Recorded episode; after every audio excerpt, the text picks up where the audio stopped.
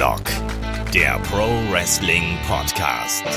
Ja, hallo und herzlich willkommen zu Headlock, dem Pro Wrestling Podcast, Ausgabe 280. Heute mit dem Rückblick auf die WWE Survivor Series 2019, logischerweise. Mein Name ist Olaf Bleich, ich bin euer Host. Bei mir ist der Ulrich Steppberger von der M-Games. Wunderschönen guten Tag.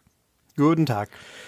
Ja, äh, die Survivor Series ist Geschichte, NXT Takeover Wargames ist Geschichte und wir werfen heute natürlich noch einmal einen Blick zurück auf äh, die Survivor Series.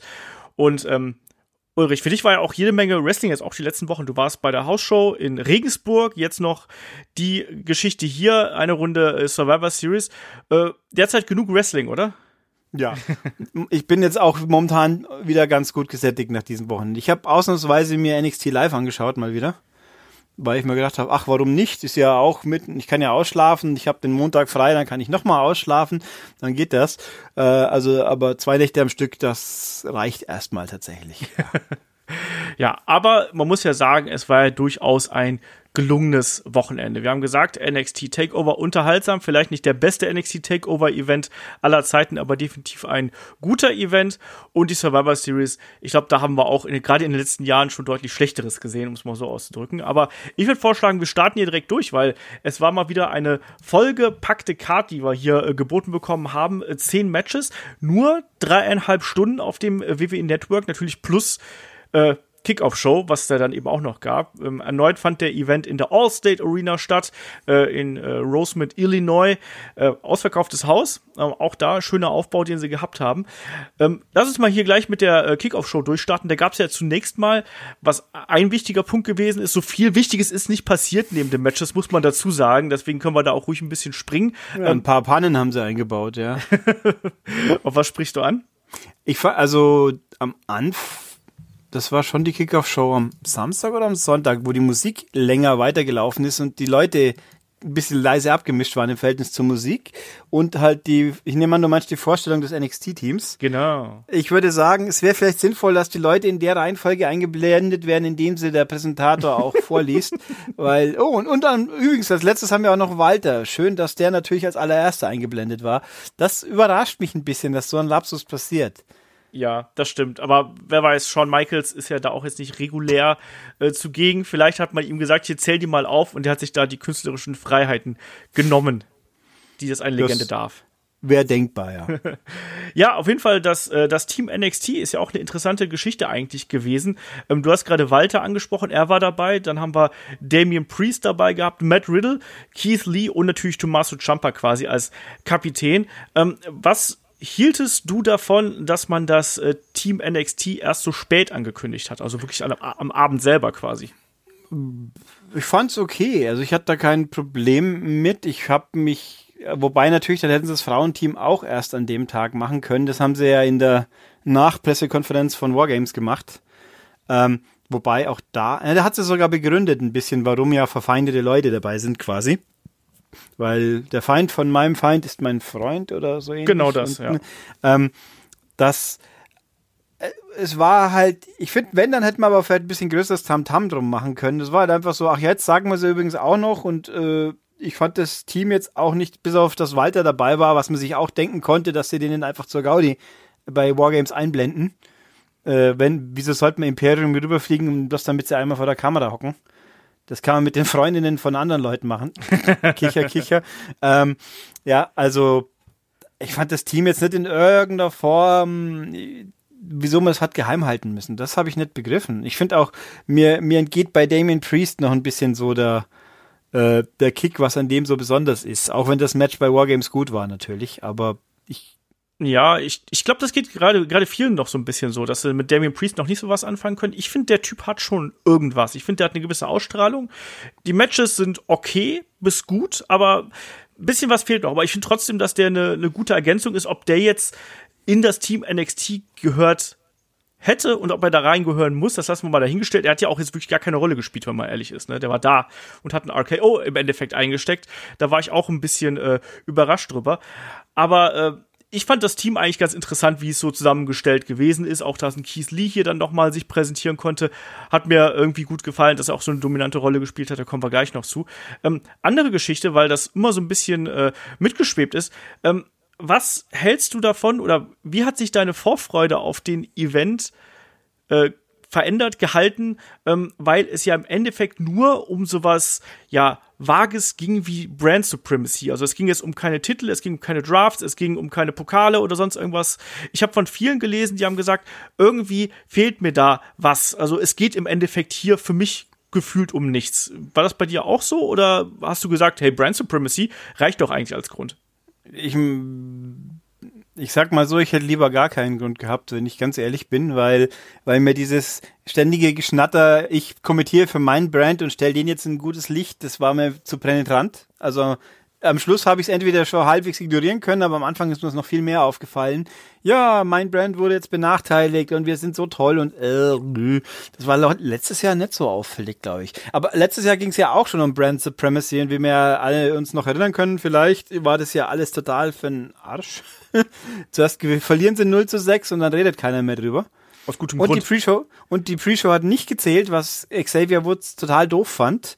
Und diesmal hat er ja gezählt, was ich auch sehr kurios fand. Und vor allem, äh, ich meine, Titelmatches gab's ja. Warum sollen sie jetzt äh, Triple Threat macht ja keinen Sinn, wenn das wäre wie bei ja, WrestleMania das Frauenmatch, bloß soll dann Becky irgendwas ja, so, also nein, also ich fand's nicht schlimm. Ich fand den ich fand's lustig, dass sie den Counter diesmal so also so eindeutig hatten und ich meine, wenn man ein bisschen drüber nachdenkt, ist ja auch logisch, warum es so ausgehen sollte, wie es ausgeht, weil besser Werbung machen für die, für den neuen Brand kann man ja auch nicht.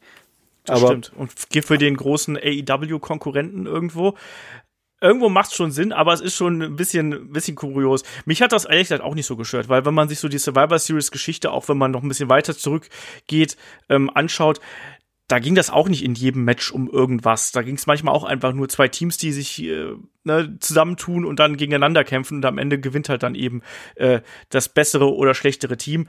Ist dann nun mal eben so. Ich konnte damit auch ganz gut leben und ähm, ich mochte hier vor allem einfach diese Durchmischung der Brands. Ähm, letztlich war ich aber tatsächlich mit der Art und Weise, wie die Matches abgelaufen sind, nicht so 100% zufrieden. Aber da kommen wir gleich drauf zu sprechen, weil mir war es irgendwie ein bisschen zu viel zu viel Wrestler auf einmal im Ring und um den Ring herum. Aber da kommen wir gleich mal drauf zu sprechen. Ähm, starten wir doch hier einfach mal direkt mit der Card. Wir haben ja einen Opening Contest gehabt in der Kickoff Show und das war eine 10-Team Interbrand Tag Team Battle Royale. Da waren unter anderem dabei, ich zähle jetzt nicht alle auf, aber da unter anderem war die Forgotten Sons, Lucha House Party, ähm, Hawkins und Ryder, Imperium waren dabei, was mich wieder persönlich sehr gefreut hat, Brizango Revival, ähm, dann äh, natürlich der OC, Heavy Machinery. Jetzt habe ich gleich doch alle durch, wenn es so weitergeht. Und zehn Stück waren es jedenfalls. Ja, und, und Root und Sigler waren natürlich auch noch mit dabei. So. Also was, was mich hier bei der Teamauswahl schon alleine, ich habe auch extra nochmal nachgeschaut. Äh, warum sind es zehn? Warum nicht drei pro Brand? und wenn es schon zehn sind, warum hat nicht der Brand mit drei Stunden Sendezeit ein Team mehr dabei? Nein, es waren vier Smackdown-Teams. Und nicht, nicht vier, vier Raw-Teams. Warum? Du Muss gehst da sehr mathematisch dran, Ulrich. Nein, es, äh, ja, aber wenn die einfache Logik sagt mir, es sind von jedem Brand drei. Ja. Vor allem, weil neun wären ja auch schon mehr als genug gewesen bei diesem Chaos in einem Battle. Oder mussten es 20 Leute sein? Gibt es irgendwo eine Regel, dass ein Battle Royale eine, eine durch zehn teilbare Teilnehmerzahl braucht? Also es gibt keinen Grund, warum es so sein musste. Aber ja, ich meine, gut, ein Battle Royale ist halt ein Battle Royale, wobei auch da man sich wundert über, das hat, das hat sich durchgezogen bei der Survival Series, wie man sich ausgesucht hat, wen man wann wie eliminiert. Das waren schon ein bisschen kuriose Geschichten dabei für mein Empfinden. Das stimmt, das äh, geht mir genauso. Ansonsten ist die Battle Royale hier auch, muss ich aber auch sagen, an mir vorbeigeflogen. Das war jetzt nichts, wo ich emotional irgendwie großartig invested gewesen bin. Ich fand es dann ganz gut, da haben sie ja dann im Endeffekt einen Storyfaden aufgegriffen, dass man hier dann äh, eben Root und Sigler gegen die Street Profits gehabt hat, also zwei äh, äh, bestehende Teams gegeneinander. Auf der einen Seite die Erfahrenen, auf der anderen Seite die Newcomer. Und man hat ja schon versucht, hier äh, auch dann noch mal so ein kleines ja, so ein kleines Showcase zu machen zwischen diesen beiden Teams. Die haben wir dann zumindest, also gefühlt noch mal zwei Minuten am Ende bekommen und damit konnte ich dann äh, äh, ganz gut leben. Äh, Breezango haben ihre Comedy-Spot zwischendurch gehabt, wo dann eben ein äh, Fandango den guten Tyler Breeze äh, herzlich aufgefangen hat, als dieser von Revival irgendwie rausgeschmissen worden ist. Wir haben einen ähm, Otis gehabt, der wieder seinen Caterpillar zeigen wollte und dabei fast auf die Nase gefallen ist. Also ich finde Otis übrigens äh, das Outfit, das war, dass er so quasi einen Tanktop anhat, ein, ein unfreiwilliges. Da haben wir gedacht, das ist schon fies. Äh, oder fies. Irgendwie, das brennt sich so ein, das Bild ein bisschen so.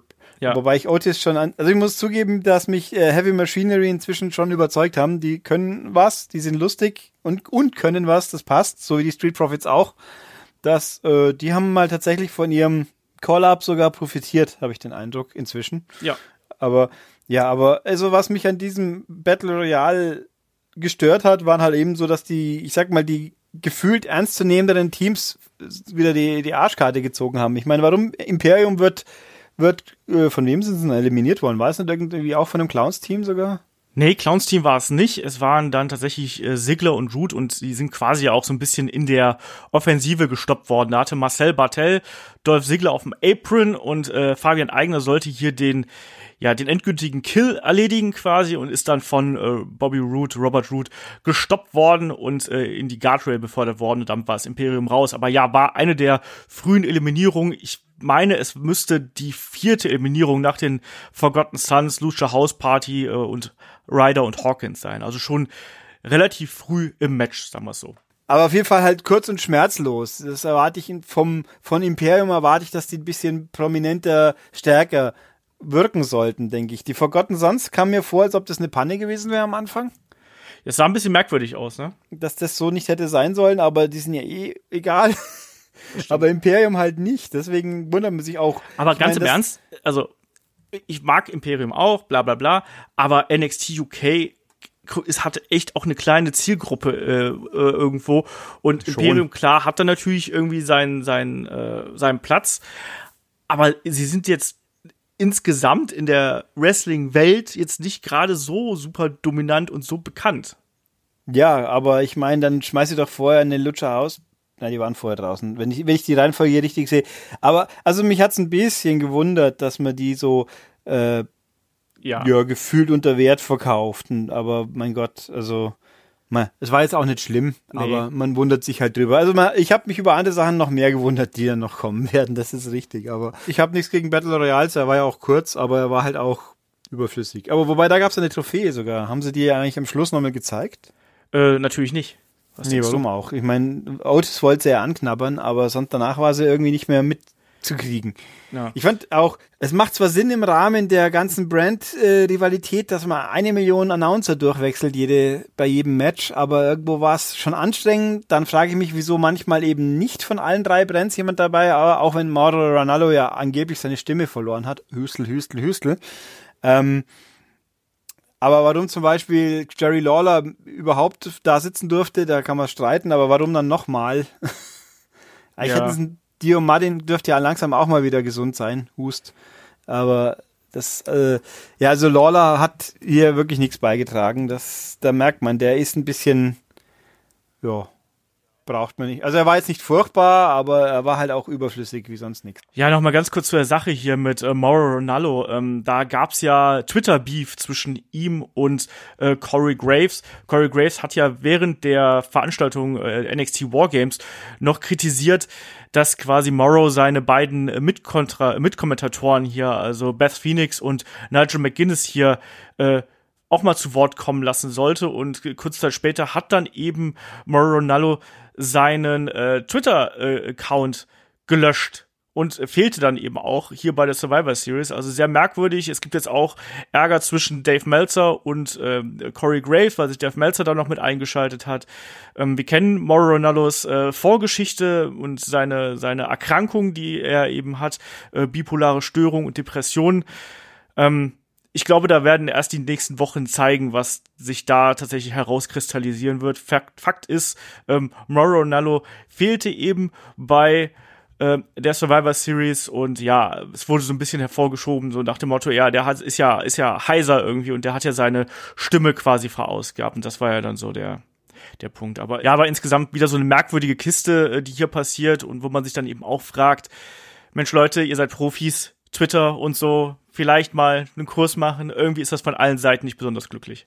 Aber wie gesagt, die äh, Anzahl der Kommentatoren war hier eben beachtlich. Wir haben äh, natürlich direkt quasi von jeder Brand mindestens zwei gehabt. Ne? Wir haben Vic Joseph und äh, Jerry Lawler von Raw gehabt. Wir haben Michael Cole und Corey Graves von SmackDown gehabt. Michael Cole hat noch zusätzlich das NXT Title Match mitkommentiert und dann eben noch Nigel McGuinness und Beth Phoenix ähm, bei NXT. Und äh, Byron Sexton und Aiden English beim Cruiserweight Title Match. Also sehr äh, viele Männer und Damen am Mikrofon. Wobei ja auch, ich finde ja auch noch den Gag, dass hier eben Aiden English und äh, Byron Sexton kommentieren von einer Show, die völlig kommentarlos diesen Freitag ausgefallen ist, wenn ich es richtig mitbekommen habe. Die war ja. halt nicht. Kein Tour 5 Live, keiner, keiner fragt, keiner sagt was, so ungefähr. Hm, die ja eh nur noch quasi ein lästiges Anhängsel ist, weil sie alle die Hälfte mindestens der interessanten Cruiserweights ja anderweitig inzwischen verteilt haben und der Titel ja offiziell jetzt ein NXT-Titel ist. Also es war ja ein Brand-Match. Was sucht dann ein Tour 5? Es ist ja quasi der vierte Brand, über den man nicht mehr sprechen sollte.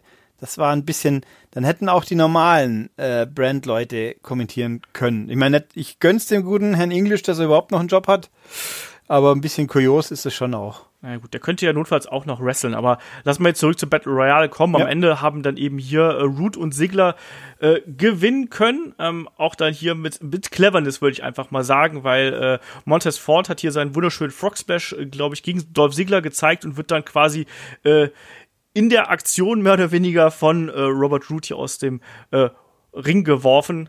Oder Bobby Root, je nachdem. Ähm, und äh, dann gewinnt eben hier äh, Root und Sigler wie gesagt, war eine Battle Royale, war zehn Minuten lang, knapp, das äh, war verschmerzbar, aber auch nichts Besonderes. Also da kräht übermorgen kein Hahn mehr nach, wenn man ehrlich ist.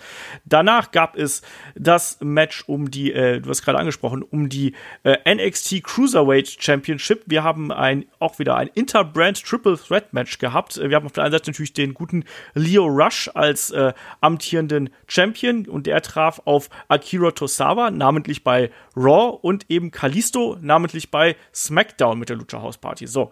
Und ähm, auch hier ordentliches Match. Ist natürlich so ein bisschen schwierig ähm, mit, den, mit den ganzen Brands und dem Hin und Her. Ähm, ich fand aber, dass man hier ein durchaus ähm, solides, schönes, schnelles Match auf die Bühne gezaubert hat, in dem jeder seine Chance gehabt hat, irgendwo zu glänzen. Also ich mochte die Art und Weise, wie sich auch äh, gerade auch Kalisto und Tosawa hier so ein bisschen bekriegt haben zwischendurch. Ich fand Leo Rush äh, sah hier wieder blendend aus äh, mit den Aktionen, die er gezeigt hat das war genau das, was ich mir von so einem 8, 9 Minuten Cruiserweight-Match erwartet habe. Wie ist es bei dir? Ja, war gut. War ein typisches Cruiserweight-Match mit, mit dynamischen Leuten. Gibt's ja auch andere, leider. Ich finde Leo Rush, wenn er nicht ins Mikro die ganze Zeit reden muss, dann ist er mal auch sympathischer. Also das, äh, er, er macht es gut. Es, ja, war gut. Es war einfach gut anzuschauen. Es war unterhaltsam. Es war die Zeit ist vorbeigegangen. Es hat, dass es gezählt hat für, für die ganze Geschichte, weil hat man ja irgendwie erst hinterher bewusst wahrgenommen und wo sie dann auch das erste Mal die Zwischenstand eingeblendet haben eben. Also das war gut. Ne? Es war einfach gut anzuschauen. Es war jetzt nichts, wo man noch äh, ein, kein Klassiker, aber halt einfach ein Match, wo man anschaut, sich denkt, ja, war gut. Ja, das hat auf jeden Fall gepasst. Am Ende äh, auch Leo Rush hier wieder äh, mit dem Abstauber eigentlich. Ne? Also da hat dann eben Kalisto hat den äh, Salida del Sol gezeigt. Ähm, Leo Rush ähm, mit dem Final Hour hinten dran und äh, gewinnt dann eben das Ding hier. Absolut solides äh, Kick-Off-Show-Match. Das kann man absolut so machen. Und wir haben schon gesagt, es gab immer gute Cruiserweight-Matches und da reiße ich das hier absolut ein. Und dann gab es ja äh, auch schon das, das nächste große Match und das war auch eigentlich ein Match, auf das ich mich im Speziell gefreut habe. Das war nämlich ähm, der Kampf mit den äh, drei Tag-Team Champions, die hier vertreten waren. Das waren natürlich auf der einen Seite die Viking Warriors, es waren The New Day und es waren natürlich die Undisputed Era, jeweils von äh, Raw, SmackDown und NXT natürlich. Und ich finde, also ich sag's jetzt mal ganz blöd, wenn mir ein Match hier richtig Bock auf so ein Event macht, dann ist das doch das hier gewesen. Ich hatte da richtig Spaß dran. Ich finde, am Anfang haben sie ein bisschen gebraucht, aber das war richtig schön schnell. Es, es hatte jedes Team irgendwo so seine Phase gehabt, wo sie zeigen konnten, wer sie sind, was sie ausmacht. Ähm, die Viking Raiders fand ich hier mega geil in der Art und Weise, wie sie sich präsentiert haben. Und zugleich wirkten auch die Undisputed Era in den Zeiten, wo sie dann eben ihre Gegner äh, isoliert hatten, super gefährlich. Also ich war sehr begeistert von dem Match, war aber zugleich auch nicht besonders verwundert, dass dann hier eben äh, die Viking Warriors gewinnen weil so ging, ist man dann mit einem 1 zu 1 zu 1 quasi hier aus der äh, Show rausgegangen, aus der Kickoff-Show und hat quasi alles offen gelassen, was auch wiederum ganz smart ist. Wie hat dir hier der Kampf gefallen? Die Viking Raiders sind es doch gleich, oder? Das habe ich Warriors wieder gesagt. Ja, solange schon Viking Experience steht ja alles. es ist, und, und Eric und Ivar, das ist auch, oh Gott, nach wie vor. Ähm, ja, also ich habe ein bisschen, ich, ich trauere immer noch nach, ich hätte lieber Revival gesehen. Einfach aus Prinzip, weil ich finde New Day im Ring sehr gut, aber ich kann dieses ganze dumme Gesabbel vorne, was ja diesmal einigermaßen straight noch war. Aber auch da gibt's ja genug Leute, die sagen, ja, Kofi ist jetzt, der hat völlig vergessen, dass er mal vor ein paar Wochen noch sowas wie äh, Champion war. Und das äh, hat er alles verdrängt und sich quasi so wieder voll äh, in die Tech-Szene gebeamt. Und ähm, also es war im Ring super, aber New Day hängen halt leider ein bisschen den Hals raus mit dem dummen, mit dem Geeiere. Das, auch wenn es offensichtlich ja immer noch gut ankommt. Ich find's halt schade. Revival finde ich geben mir mehr wegen ihrer NXT-Herkunft vielleicht, wer weiß das schon. Ähm, und bei NXT hatten sie ja ein tolles Match diese Woche. Das war die, quasi so nach dem Motto, Belohnung genug, jetzt geht's ab in den, in den Battle Royale. genau. Nein, aber das Match an sich war tipptopp. Ich war ein bisschen überrascht, dass sie das rausgeklingt haben in die, in die Pre-Show. Aber gut, macht ja nichts. Es ist ja. ja. eh ein fließender Übergang mehr oder weniger heutzutage. Ähm, aber es war, es hat ordentlich gekracht auch. Äh, bei dem Match als erstes von vielen natürlich. Es ist halt eigentlich schon ein bisschen komisch, dass Leute, die am Vortag quasi äh, ein ach so äh, strapaziöses, vermeintlich Killer-Match im Käfig hatten, wo sie alle bis an die Grenzen der Belastbarkeit gehen am nächsten Tag. Ja, passt schon. Geht. Wobei, Uns geht's gut, wir machen das. Und bei anderen Matchen wird's dann wieder deutlicher angeteasert. Genau, hier, wollte ich gerade sagen. Da, also es ist so unausgewogen, finde ich. Vor allem, weil ich glaube, Bobby Fish hat mir sich ja wieder ordentlich Sorgen gemacht, aber nicht wieder was am Knie hat. Das stimmt. Äh, Im Match und offensichtlich nicht, aber also das fand ich schon ein bisschen äh, und es wurde auch nicht allzu sehr drauf rumgeritten. Jeder, halt je nach Match natürlich, klar. Aber ja, äh, macht ja auch nichts, gibt Schlimmeres, Suspension of Disbelief und so weiter und so fort, aber ein bisschen kurios ist es schon und einen guten Grund mehr, warum ein äh, Takeover vielleicht nicht unbedingt am Tag vor dem WWE-Event dann stattfinden muss, sondern halt eigen stehen sollte, wie es ja jetzt dann beim Rumble diesmal interessanterweise praktiziert wird. Ähm, das stimmt. Aber ja, nein, war ein tolles Match, war, war tipptopp anzuschauen und hat halt auch gepasst und war noch nicht so überladen wie andere Geschichten dann. Und die Story, Mini-Stories, die erzählt wurden, haben einfach besser funktioniert für sich. Ja, ich möchte hier noch mal so ein paar äh, Personalien hervorheben, die mir ganz besonders gut gefallen haben. Also erstmal ich bin hellauf begeistert von Kyle O'Reilly, dass der auch hier auf so einer ganz großen Bühne so gut funktioniert und auch solche Reaktionen zieht, fand ich mega cool. Auch die Aktionen, die er gezeigt hat, diese schnellen Abfolgen ähm, von, von Strikes und von, von, äh, von Kicks und von ja, Leg Sweeps und ich weiß nicht was, hat mir super gut gefallen. Generell Undisputed Era, beziehungsweise ne, Red Dragon früher. Ähm, super cooles Tag Team und ähm, hat richtig hier äh, ins Match reingefunden mit ordentlich Tempo. Ähm, und das hat auch gut gepasst. Und auch die, gerade die Gegensätze der verschiedenen Teams. Also wenn du mal siehst, so die Undisputed Era, eher die ja, diese Kampfsportler quasi, da hast du die Viking Raiders, die mit der Kraft und der Masse äh, dazu gegengehalten haben und dann eben The New Day, wobei Big E ja auch sich wirklich mit äh, dem guten Ivar äh, da seinen, äh, ja, seinen Standoff quasi äh, geliefert haben, also die beiden großen Männer, die sich hier konfrontiert haben und äh, da ja sich auch absolut nichts geschenkt haben. Also auch wenn, wenn dann ein Big E dann eben seinen, seinen Dive wieder durch die Seile zeigt, den Shoulder Block, ähm, oder wenn dann, wenn dann eben die Viking Raiders hier sich gegenseitig rauskatapultieren und so. Ich fand, das war ein sehr schönes, sehr schnelles Tag Team Match, was mir absolut äh, Spaß gemacht hat und was eigentlich auch einen Platz auf der Main Card verdient gehabt hätte, weil das war, würde ich jetzt mal sagen, eines der besten Matches, was wir am gesamten Abend gesehen haben, oder? Hm, ja. Aber wir sind uns uneins, ich merke das schon. Ich bin hier Ich überlege gerade noch. So, äh, nein, ich überlege gerade, war irgendwas, was besser war? Nein, eins der besten wird doch, doch, das kann ich so unterschreiben, weil äh, ich bin, das spoilere ich jetzt halt schon ein bisschen, ich bin da rausgegangen, habe mir gedacht, ja, es war nichts schlicht, nichts Schlechtes dabei, aber ich habe mir vorher mehr erwartet von der ganzen Veranstaltung wieder. Und es gab halt viele, viele kleine Sachen, die mich einfach geärgert haben und dann meinen Gesamteindruck offen nachhaltiger beeinträchtigt haben, wie die Highlights, die es gab. Da bin ich mal gespannt. Da kommt die ja wahrscheinlich gleich noch, weil bis jetzt bist du ja äh, relativ genügsam. Ja, es war ja auch noch nichts. Also ich meine, gut, der Battle Royale, da darf man nichts erwarten von da, also da, wenn man da war, irgendwelche Highlights erwartet, da ist man in der falschen Matchart gelandet, sagen wir es mal so. Das stimmt. Aber ja, schauen wir halt. Ja, also es ist viel zu klein gedöns. Ich meine auch jetzt, was ich meinen Meckern eben schon von wegen, äh, warum bitte, äh, äh, nicht erwähnen, dass die alle sich umgebracht haben gegen, am Match davor, das ist nicht so schlimm. Ja, aber das haben sie ja auch schon äh, kommentiert. Sie haben es ja auch gesagt, man, man hat es ja auch versucht, so ein bisschen zu verkaufen, aber tatsächlich hier in dem Match hat es keine besonders große Rolle gespielt. Da hast du äh, absolut recht, muss man sagen. Ich meine, ich finde halt auch komisch, dass es dann so unterschiedlich stark. Hier ist es quasi der Ultra-Fokus und da ist es wieder so, ja, die waren gestern auch mal spazieren.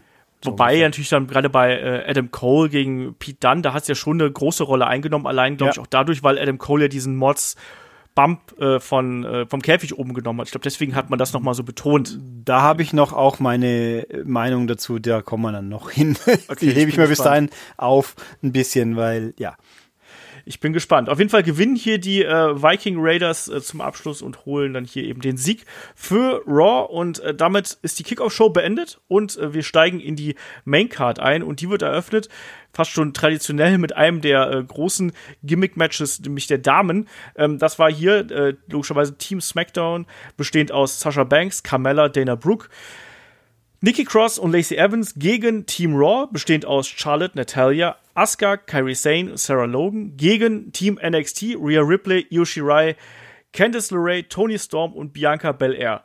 Ja, und wer genau aufgepasst hat, der sieht hier natürlich bei Team Ripley, Team NXT, ähm, da ist es ja dann schon so, dass wir hier ähm, äh, bes- bestimmte Kontrahentinnen dabei haben, die eigentlich im Abend davor noch quasi äh, gegeneinander im Ring gestanden sind. Ne? Also äh, Rhea Ripley, Candice LeRae waren in einem Team und sind gegen Team Baszler angetreten und das waren eben Bianca Belair und Io Shirai unter anderem. Also das hat man hier nicht thematisiert, um das Thema so ein bisschen aus dem Weg zu räumen. Das fand ich ein bisschen schade. Hätte man machen können und hätte damit vielleicht auch der Geschichte dieses Matches noch mal so einen kleinen Twist geben können. Andererseits dann hätte das vielleicht mit den mit den ähm, ja, Konflikten zwischen Asuka und Charlotte ein bisschen kollidiert, da wäre vielleicht ein bisschen viel gewesen, aber trotzdem ist es schon ein bisschen merkwürdig, dass jetzt quasi NXT sich nach so einem harten Match wieder zusammenrauft, einen Tag später und sagt, komm, wir sind jetzt hier wieder auf einer Seite. So. Also, wir haben 15 Damen hier um den Ring. Ich habe erstmal von David zu hören bekommen, dass er es äh, nicht schön fand, dass hier die Teams quasi unter der eigenen Flagge, also unter dem eigenen Theme der jeweiligen Shows reinkamen. Hm, kann ich verstehen. Kann ich verstehen, was aber vor allem daran liegt, dass die Musik scheiße ist. ja, ACDC ist stinkend langweilig, es tut mir leid, da werden jetzt einige Leute da draußen laut aufschreien, aber das ist langweilig und das andere klingt auch äh, unbemerkenswert. Ähm, und was mich ein bisschen, was heißt irritiert, ist der falsche Eindruck. Da kommen als alle, ich glaube, zuerst sind doch die Smackdown-Frauen reingekommen, oder? ja, Die waren so richtig schön sauber, vernünftig, cool, farbkoordiniert. Ich meine, blau und weiß. Und dann kommen die Raw-Leute und sagen, "Pff, uns egal. Wir haben wieder gar keinen Look und die NXT-Leute haben teilweise einen Look. Ich, ich meine, das wäre, vielleicht wäre das ermüdend gewesen, wenn jetzt bei allen diesen Triple Threat Matches die Leute sich farblich koordiniert hätten und dann sagst, aber teilweise, aber so, mal so, mal so, das fand ich auch ein bisschen, von der Homogenität des Aussehens her waren die SmackDown-Frauen, also der Outfits natürlich, waren die SmackDown-Frauen mit Abstand am besten. Die haben einfach, das hat ein cooles Bild ergeben. Alle blau und trotzdem individuell. individuell. Und da, aber dann kommen halt so die anderen, ja, wir haben halt, gut, eine Sarah Logan in ein rotes Outfit zu stecken, ist ein bisschen schwierig vielleicht, zugegeben, aber, aber ein bisschen mehr, äh, wäre das schon gegangen. Sie, immerhin haben sie keine T-Shirts angehabt diesmal. Aber Das stimmt, das mag ich mich auch nicht ganz so gerne. Wobei man hier ganz kurz sagen muss, dass auch äh, Team NXT, vielleicht nicht ganz so dominant, aber auch äh, sich bemüht hat, die Farben äh, Gold und Schwarz so ein bisschen in den Vordergrund zu tragen. Also Candice LeRae hatte auch eine NXT-Butze an, auch das Outfit von Bianca Belair war irgendwie in Gold und Schwarz, auch bei Tony Storm und Ray Ripley war es schwarz und Nieten zumindest. Also man hat es hier probiert, aber klar, gerade Team Raw stach da so ein bisschen äh, raus hervor. Da hätte man mehr Rot irgendwie ins Spiel reinbringen können, anstatt nur die kleinen Armbinden. Generell, ich fand das Konzept, das sah, sah irgendwie auf dem, auf dem Papier cooler aus, finde ich, als es dann in der Realität äh, bei, bei rausgekommen ist. Ich fand das gerade dieses Match in der Anfangsphase total wirr gewesen ist. Also ich habe da überhaupt nicht in das Match reingefunden, diese quasi Triple Threat Regeln, die wir jetzt ja hier in jedem zweiten Match so gefühlt oder fast in jedem Match gehabt haben, ähm, die sind aufgrund der Masse der Leute äh, für mich absolut aus den Fugen geraten. Und ich hatte wirklich Probleme gehabt, ähm, also für mich fehlte hier ganz oft eine Geschichte, sondern es fühlte sich sehr random an, wer da im Ring steht. Dann hin und wieder hat man mal zu dritt gearbeitet, dann sehr oft hat man auch irgendwie versucht, einfach ähm, ja zu zweit zu arbeiten, während dann irgendjemand zugeschaut hat. Das hatte man hier in dem Match ja diverse Male ganz eklatant. Also beispielsweise als ähm, die beiden Japanerinnen hier im Ring gewesen sind mit äh, Kairi Sane und Io Shirai, da äh, hat sich ja dann auch eine, eine Dana Brooke beispielsweise einfach mal rausgezogen und hat gesagt, da mach doch mal. Und das hatte man später auch noch diverse Male nach Aktion Situationen und ich fand das ganz komisch, dass man trotz dieser Masse an Leuten oftmals nur zwei, zwei, zwei Frauen im Ring gehabt hat. Ich weiß auch nicht, ich kann es nicht genau erklären, wieso, aber ich habe mich da sehr, sehr schwer mitgetan, in diese Matches reinzukommen. Und der Anfang von diesem Kampf war auch sehr wirr. Mhm. Äh, wie ging dir das?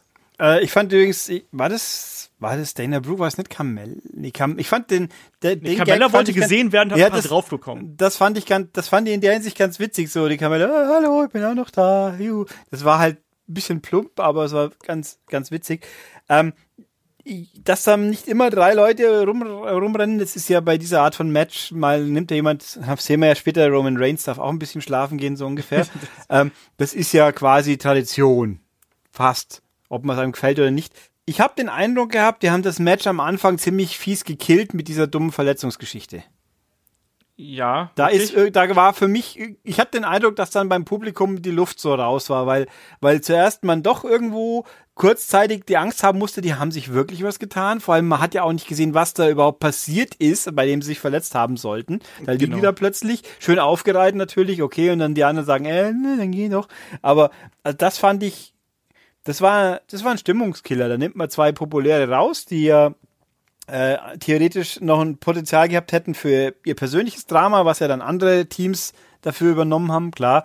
Ähm, und dann hat man, oh, jetzt sind sie wieder die Underdogs. Das, und vor allem, weil es halt am Tag vorher genau das gleiche auch schon war. Da waren auch welche Underdogs, weil zwei Teammitglieder plötzlich nicht mehr da waren. Ähm, also das fand ich, fand ich selten unglücklich und richtig dumm fand ich es dann am Schluss, wo sie ja wieder da waren. Ja.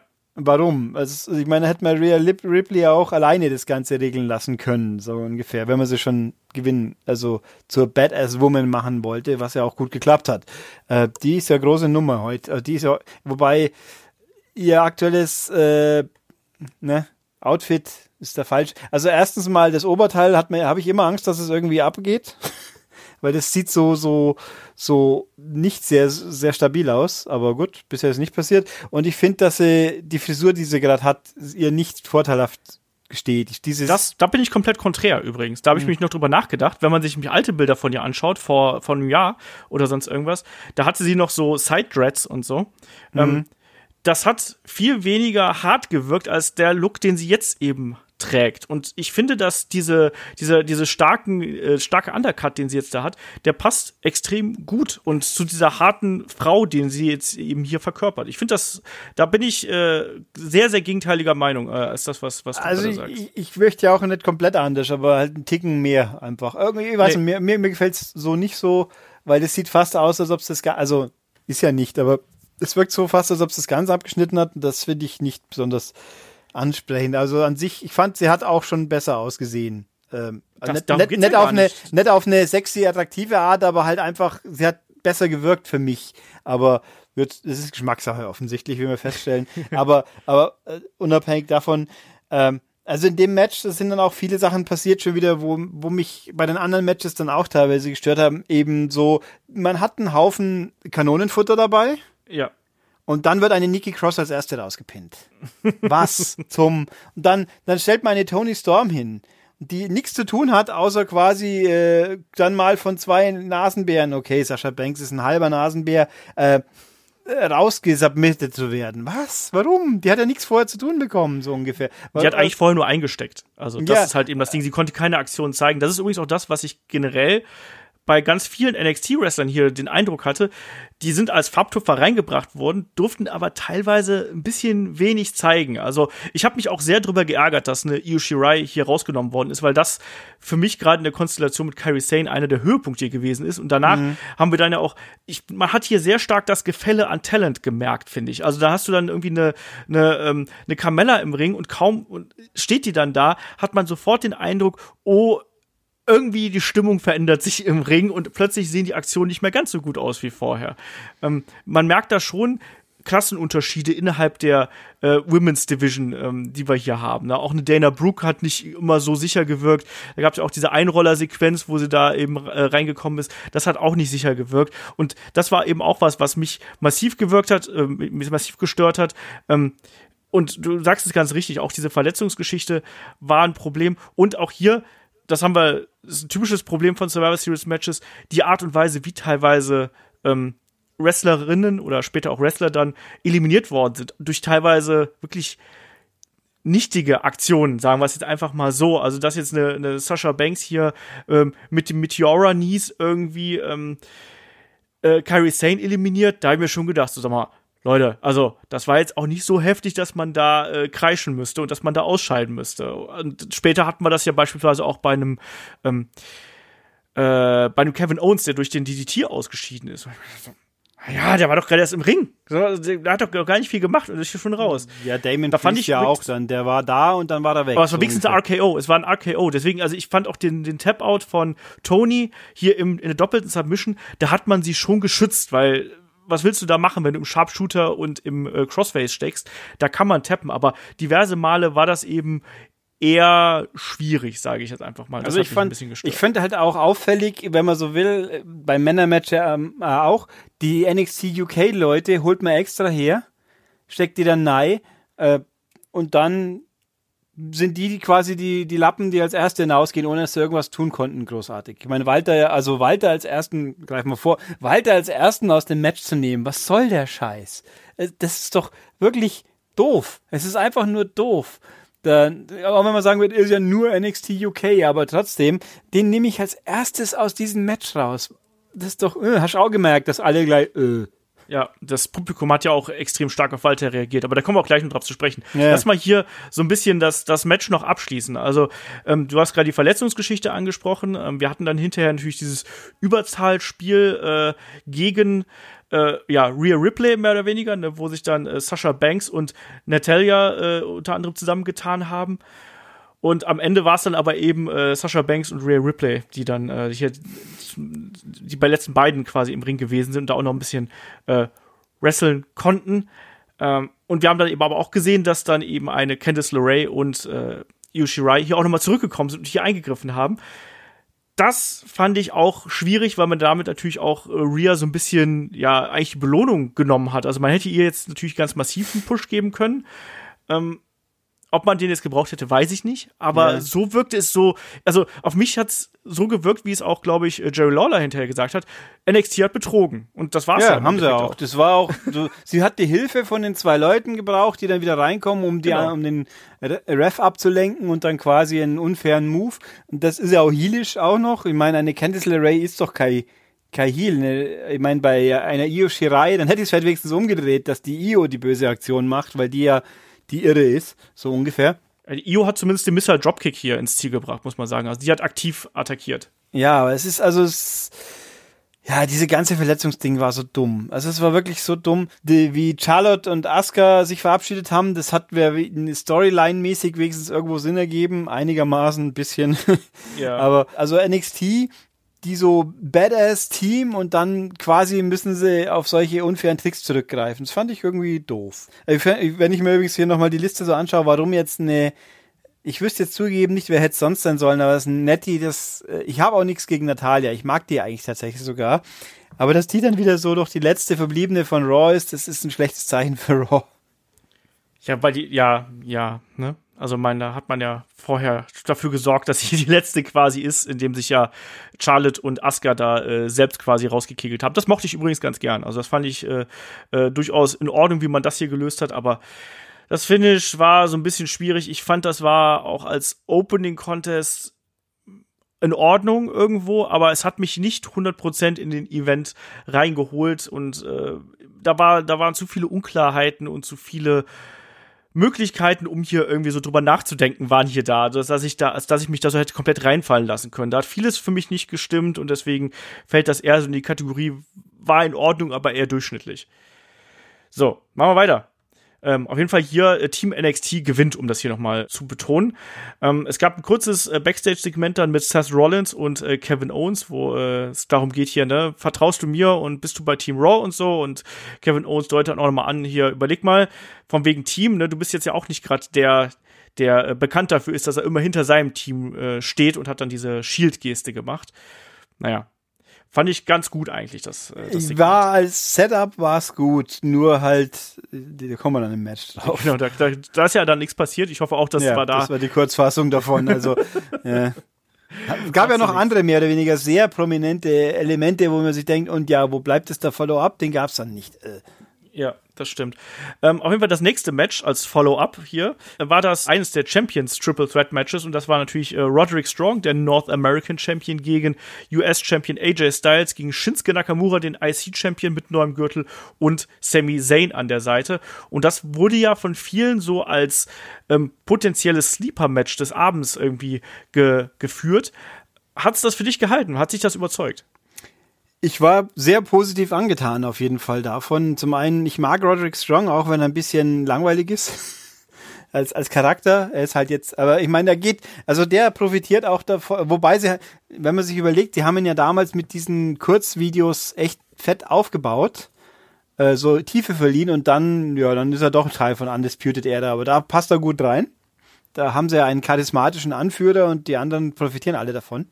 Ich war von dem Match aber so positiv angetan, weil man das erste Mal seit unendlich langer Zeit den Eindruck hatte, Shinsuke Nakamura hatte irgendwie Bock, überhaupt was ja. zu tun. Und das hat massiv dem Ganzen gut getan. Ich, ich versteif, verste, versteig mich jetzt, sage einfach mal, das war wahrscheinlich das Nakamura-Match, wo ich ihn am wenigsten langweilig fand bisher. Weil ich das sein Debüt damals, das hat mich einfach nicht abgeholt. Wobei mit seinem jetzigen Manager, wenn man so will, ist ja eigentlich auch lustig.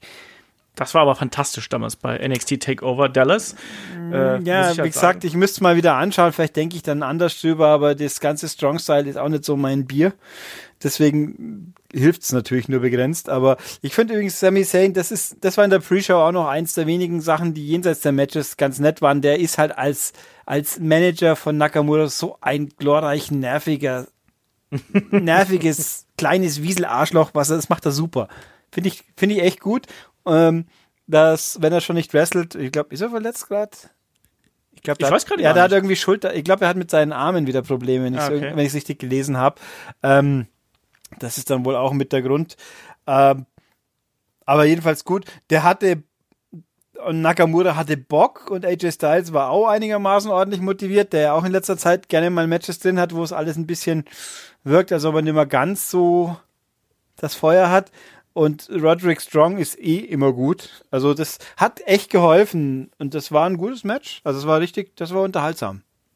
Ich muss sagen, ich war am Anfang sehr überrascht darüber, wie dominant hier Nakamura dargestellt worden ist, der ja quasi beide Gegner hier äh, in seine Schranken oder ihre Schranken verwiesen hat und mit seinen Kicks und Knees und äh, allem drum und dran, die der wirklich nach Strich und Faden vermöbelt hat, äh, um es mal so auszudrücken. Und äh, Roderick Strong und AJ Styles nur hier und da nochmal so Nadelstiche setzen konnten. Also Roderick Strong mit seinen Backbreakers und dann eben ähm, AJ Styles mit seinen, mit seinen äh, spektakulären Aktionen. Ich war hier eben auch äh, sehr positiv überrascht von äh, Shinsuke Nakamura, nicht weil man weiß ja, was er kann, aber er hat es eben im Main Roster äh, noch viel zu selten gezeigt und ist ja einfach ein bisschen untergegangen. Hier hätte man das Gefühl, als ob er sich mit den Leuten, mit dem er äh, im Ring steht, extrem wohlfühlt und als ob er da auch mit den ich habe auch das Gefühl gehabt, dass der mit dem ein bisschen härter zur Sache gegangen ist, als das normalerweise der Fall, Fall wäre, um es mal so auszudrücken. Ne? Und da war schon einiges dabei, wo ich mir gedacht habe, ja, das tut ganz schön weh. Und was waren auch ein paar spektakuläre Aktionen dabei. Dieser ähm, Doomsday, wie nennt man das denn? Doomsday Karate Kick da, wo äh, ähm, wo, wo Nakamura vom Top Rope gekommen äh, ist und, und ähm, ich glaube, einen ne Roderick Strong da quasi runtergekickt hat von den Schultern von AJ Styles. Also das war auch sehr spektakulär und sah auch sehr unglücklich aus, weil ja eine Nakamura dann auf den Beinen von äh, Roddy gelandet ist. ähm, ich beklag mich hier überhaupt nicht. Ich fand, das war ein, ein äh, extrem schnell geführtes Match. Das war ein äh, hart geführtes Match von allen dreien. Und ähm, äh, mir, hat das, mir hat das sehr viel Spaß gemacht. Und dass dann hier Roderick Strong dann auch wieder durch Wieseltaktiken gewinnt, mehr oder weniger, wir haben es ja gesehen, dass, ähm, dass AJ Styles hier den, ähm, den Springboard Vorarm, den Phenomenal Vorarm gezeigt hat, ähm, dann aber von Roddy rausgeworfen wird und Roddy staubt hier ab und pinnt Nakamura. Das passt doch so gut zur Undisputed Era und auch zu diesem Wiesel-Charakter, äh, den eben ein Roderick Strong hat, der auf der einen Seite ja so ein Workhorse ist, wie wir es ja auch schon jetzt bei Wargames gesehen haben, der auch seinen Anführer Adam Cole hier so überzeugen will, aber dann irgendwie dann doch immer so die, die Lücke sucht und ein bisschen feige ist. Ich mochte das sehr und ähm, fand das ein, ein gutes Match.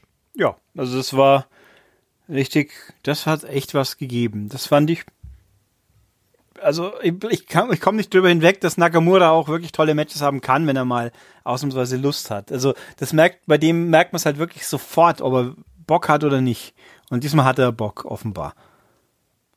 Ich muss übrigens, weil ich, ich schmeiße es hier schnell rein, bevor ich es wieder vergesse. ähm, ich habe mich ein bisschen gewundert, dass äh, nur ein Thema Musik zu Survivor Series gab. Sie haben ja auch schon für kleinere Shows mal 2, 3, 5, 18 Lieder gehabt, so ungefähr. Und hier haben sie nur eins, das dann permanent kommt. Und ich, ich fand das auch gar nicht schlecht, wobei es aber auch ein bisschen atypisch ist, weil das ja sehr poppig war. Äh, und halt eben kein bisschen das typische Geschraddelgedönse, was sie sonst so gerne auspacken. Selbst bei Wargames. Eine Poppy, die ja eigentlich irgendwie, für, also wie ich Poppy noch gerne oder mehr wahrgenommen habe, war sie ja mehr so diese seltsame Popfigur. Und jetzt ist jetzt macht sie auf Baby, Baby Metal so ungefähr. Schnach. Ähm, also aber dass das Thema hier und vor allem, weil es halt auch teilweise minutenlang im Hintergrund läuft bei der Pre-Show oder so, kurios, aber gibt schlimmer, also eigenwillig hat mir jetzt nicht wirklich gestört, aber verwundert, nennen wir es jetzt mal so. Na gut, lassen wir es einfach mal so dahingestellt. Ja. Hier auf jeden Fall Roderick Strong mit dem Sieg. Ähm, es gab danach ein äh, kurzes Segment noch mit äh, Daniel Bryan und The Miz. The Miz hat noch einmal den Fiend als das ultimative Böse hier gehypt und äh, Daniel Bryan hat mehr oder weniger sinngemäß gesagt, hier, äh, geh weg. Ne? Also was anderes war es ja nicht. The Miz hat hier nochmal äh, betont, dass, dass Daniel Bryan ihn ja, den, den Fiend ja hier aus dem Weg räumen müsste und so weiter und so fort. Naja, äh, das nächste Match auf der Card war dann der Kampf um die NXT Championship. Äh, Adam Cole gegen Pete Dunne, ja, wie gesagt, aufgebaut durch das äh, Triple Threat Match bei NXT Takeover War Games. Dadurch, ja, hat man, hatte ich so ein bisschen die Befürchtung gehabt, dass äh, eh keiner dran glaubt, dass hier eben Titelwechsel stattfindet. Das hat man auch in der Anfangsphase so den Eindruck gehabt, dass die Leute alle so, ja, okay, was die beiden Jungs da machen, das ist ganz geil. Aber irgendwie glauben wir nicht an Sieg. Aber die haben es dann doch innerhalb dieser äh, knapp 15 Minuten äh, geschafft, die Leute zu überzeugen. Und da ist ein tolles Match bei rausgekommen. Also, wie, wie hast du das hier gesehen? Mir sind mir die kleinen Details. Es war ein Match, wie man von diesen Menschen beiden erwartet. Es war sehr gut, aber mich hat das drumherum ein bisschen gestört. Äh, oder irritiert, sollte ich sagen. Also zum einen natürlich ein NXT-Titel-Match. Warum? Also, es ist ja cool, aber warum ist das jetzt bei Survivor Series? Um dem Titel eine Bühne zu geben, um ihn der breiten Masse zu präsentieren. Ja, also ich, ich kann es. Um ihm Wertigkeit zu präsentieren. Ich kann mir das äh, schon nachvollziehen, diese Begründung, aber irgendwie fühlt sich für mich ein bisschen komisch an. Vor allem, weil halt am Tag davor ein, ein, ein, ein einziger großer Fokus auf NXT war, wenn man so will. Ähm, der auch nur im äh, Network für 999 mhm. zu sehen war. Äh, dann halt eben hier diesen sehr groß, er hat den Verband um seine ganzen, äh, ganzen Unter Oberkörper rum quasi. Pete Dunn hat's Knie, glaube ich. Ja. Ähm, hat er ja offensichtlich nicht wirklich gestört trotzdem. Also es ist nicht viel Fokus drauf gelegt worden. Weil da, man Moment, Moment, nee, nee, nee, nee. Also das, das stimmt nur überhaupt nicht, weil das, das ist ja nur wirklich so, dass, dass hier die Knieverletzung von Pidan ist ja hier wirklich dann auch ein, ein Fokus gewesen und auch ein Adam Cole hat ja hier durchaus diverse Male äh, äh, das Ding verkauft. Auch, auch die Attacken von, von äh, Adam Cole gingen immer wieder aufs Knie. Äh, Pete Dunn hat sich teilweise durchgebissen, das hat er auch schon verkauft. Also ähm, das sehe ich hier in dem Kampf leider überhaupt nicht so. Also das wurde schon eindeutig äh, thematisiert und es hat sich auch durch den Kampf gezogen. So sehr ich Pete dann eigentlich gut finde, aber seine Fingerbrecherei, die zieht mich komplett raus. Äh, das, das, das, das irritiert mich so wahnsinnig, weil wenn du, wenn du irgendjemand den Finger brichst, dann macht der mit der Hand nimmer viel in dem Moment. Es, es ist so wie diese, äh, ich sag mal bei Shayna Baszler ihre, ihre äh, Ellbogenstampfer, die sie am Anfang so öfters zeigen durfte. Jetzt gefühlt sind sie ja weniger geworden. Wenn nicht jemand den Ellbogen kaputt trete, dann ist das Match vorbei. Und hier, wenn ich jemand zwei Finger komplett so umknicke, dass sie quasi wegstehen, so wie es ja rüberkommen soll, dann macht der nichts mehr in der Zeit. Ein Killian Dane hat ja zum Beispiel bandagierte Finger gehabt am Tag vorher, damit das noch verkauft wird. Also das, das ist eine dieser Aktionen, die für mich ein bisschen die für mich schwer verdaulich sind, weil die einfach zu mächtig sind, um zu verkaufen. Die haben ihm jetzt nichts ausgemacht. Und äh, ich, ich störe mich ein bisschen dran, dass Adam Cole am Tag vorher quasi gestorben ist und jetzt ist er Jesus. Also ich, ja. ja, ich finde diese, diese Ultra, also diese Schlussaktion im, in dem Käfigmatch war so dermaßen krass gefühlt für mich, dass ich mir halt einfach ein bisschen schwer damit tue, dass er am nächsten Tag wieder so durch den Ring hüpft. Also gut, schon ein bisschen verkauft, aber eigentlich müsste man das ein bisschen mehr verkaufen, wie er ist quasi tot. Pete Dunne hat ja irgendwie getweetet, ich habe den Titel, weil Adam Cole ist tot. Das stimmt. Und also dann hätten sie natürlich dieses Match kippen müssen, was natürlich logistisch und äh, wirkungstechnisch dumm ist, aber ich finde, das entwertet ein bisschen diesen abartig abartigen Move vom Vortag, diese Aktion, die ja wirklich, wo wenn die siehst, denkst du, oh mein Gott, hey, huh, da kann aber ganz schnell was schief gehen. Äh, und dann War aber sehr, sehr sicher ausgeführt, muss man dazu sagen. Ja, also eben, aber es, das, sonst, sonst wäre es ja gar nicht gegangen. Ich meine, wenn was schief gegangen wäre, dann wäre das Match auch ausgefallen. Aber ähm, ich finde, das war mir, ich, da tue ich mir schwer damit einfach ein bisschen. Ich meine, natürlich ist ja eh alles gefaked, stimmt ja auch nicht, ist ja Quatsch, aber ähm, das, das ist mir ein bisschen, da tue ich mich ein bisschen schwer damit. Da hätte ich, das müsste mir ein bisschen, wie soll ich sagen, also es sind mehr so verkauft werden. Mehr verkauft werden. Und eben, wie gesagt, wenn Pete dann den Leuten die Finger bricht, dann macht er mit der Hand, dann machst du mit der Hand nichts mehr. Das ist. Es ist Wrestling. Also ich weiß nicht, das, das, das hast du schon mal angeführt, ähm, aber ich, also ich glaube, ich glaube, das gehört ja auch zum, zu dem Charakter von, von Pete Dunn irgendwo dazu. Und ob die Finger dann gebrochen sind, ist ja auch wiederum die Frage. Er reißt sie ja nur auseinander und. Ja, äh, aber, aber, sie ne? verkaufen ne? sie im Kommentier, Kommentar halt auch immer. Ich sag mal, das, da ist die Diskrepanz, es ist kein so absurder Move, dass ich es einfach so intern einfacher verarbeiten kann, dass das jetzt äh, ein Killer-Move war, aber also er ist nicht abstrakt genug. Der ist mir zu nah am echten Leben. Wenn dann mich das mache im echten Leben, dann machst du halt nichts mehr. So Gut, aber mit den Knien an den Kopf beim Wrestling ist okay. Hm, auch deswegen sind die MMA-Leute auch ein bisschen schwierig, aber. Ja, also, ich glaube, das ist dann so eine, so eine gewisse Ansichtssache, aber. Ja, ähm, also es ist mein, mein Steckenpferd offensichtlich ein bisschen. Es ist offensichtlich. Ich, also ich finde gerade, dass dieses äh, äh, Finger manipulieren, wie es ja so schön äh, heißt, ich finde, das gibt gerade auch ein Pete Dunn in der Art und Weise, äh, wie er sich hier präsentiert, so eine besondere Note. Ich mochte, ich finde das auch immer ich verziehe da auch immer mein, mein, mein Gesicht bei, wenn ich das sehe, aber irgendwie passt das eben auch zu ihm und zu der äh, Persönlichkeit, die er da eben verkörpert. Ah. Und nochmal zu, noch zu der hm. ähm, Geschichte Darf ich ganz mit den. kurz noch neigrätschen? Ja, grätsch rein. ähm, hat er diese Aktion am Anfang der ja. Zeit mit Tyler Bates bei den epischen Matches auch schon gehabt? Ja. Hat er? Ja, der hat ja auch schon in den Indies gezeigt und, mhm. und, und, sehr, sehr, sehr lang. Das macht er schon seit ewig. Aber mir kommt es vor, dass er jetzt mehr, mehr prominenter in Szene gesetzt wird als früher. Aber vielleicht täusche ich mich da jetzt auch wieder. Vielleicht fällt sie auch jetzt mehr auf. Ja, das eben. Ich finde, dass er auffälliger ist, dass man sie eher merkt. Und vor allem macht er sie gefühlt ja in jedem Match oder auch bei, bei irgendwelchen Contract Signings oder irgend sowas. Äh, ich finde, er hätte nicht, also wie soll ich sagen, ein Pete Dunne ist gut genug, dass man sich das nicht so, so in den Fokus rücken müsste finde ich. Sehe ich komplett anders, weil ich finde, das ist einer seiner Trademarks. Und deswegen gehört das zu ihm. Und äh, ich glaube, also ich glaube, da gehen unsere Meinungen gerade sehr auseinander. Und ich bin auch sehr gespannt darauf, was, äh, was die Leute da draußen darüber sagen werden, weil das ist auf jeden Fall was, was meiner Meinung nach zu Pete Dunn dazugehört auch zu diesem, zu diesem Bruiserweight-Charakter, weißt du, der, der auch diese, diese ja. Grenze eben überschreitet. Und es ist ja eigentlich, ist es ja auch verboten, das muss man auch mal dazu sagen. Ich mag das nicht besonders gern, dass er das ja teilweise in seine Submission-Moves mit einbaut, weil es eigentlich verboten ist. Aber wenn er das quasi so als Grauzone verwendet ähm, und immer wieder einsetzt, dann finde ich das okay. Einfach weil er bereit ist, als das Bruiserweight, was er nun mal ist, über diese Grenze des guten Geschmacks quasi hinauszugehen.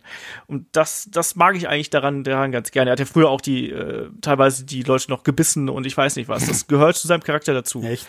Oh Ja. Gott.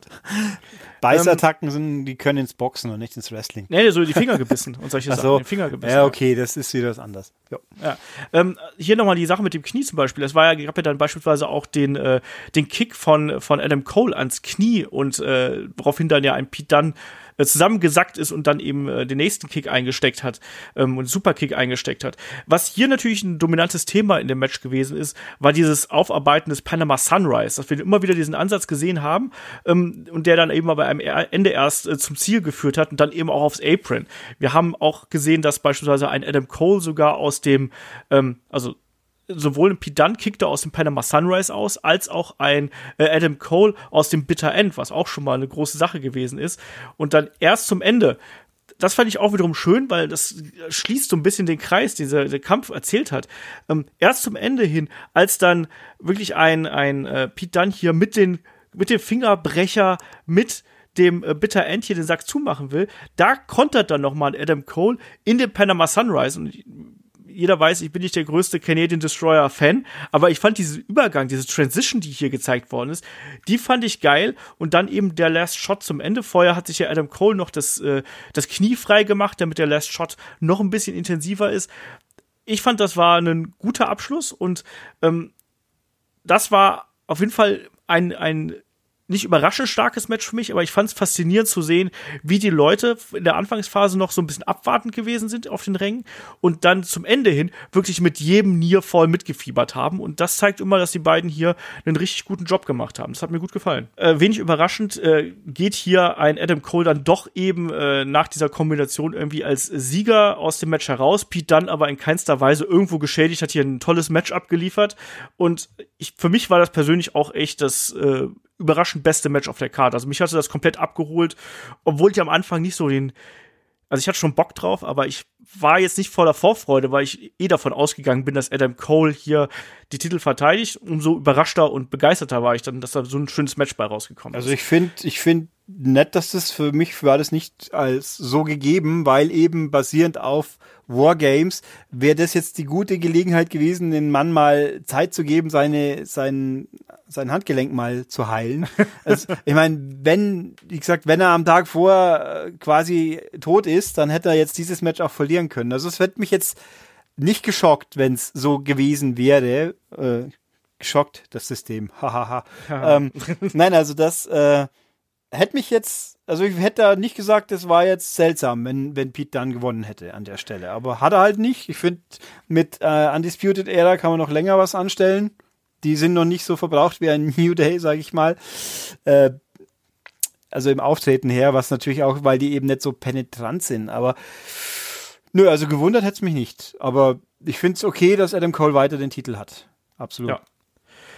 Bin ich auch komplett bei dir. Äh, weiter ging es mit dem Match um den Universal Title mit äh, dem Fiend Bray Wyatt gegen äh, Daniel Bryan hier natürlich.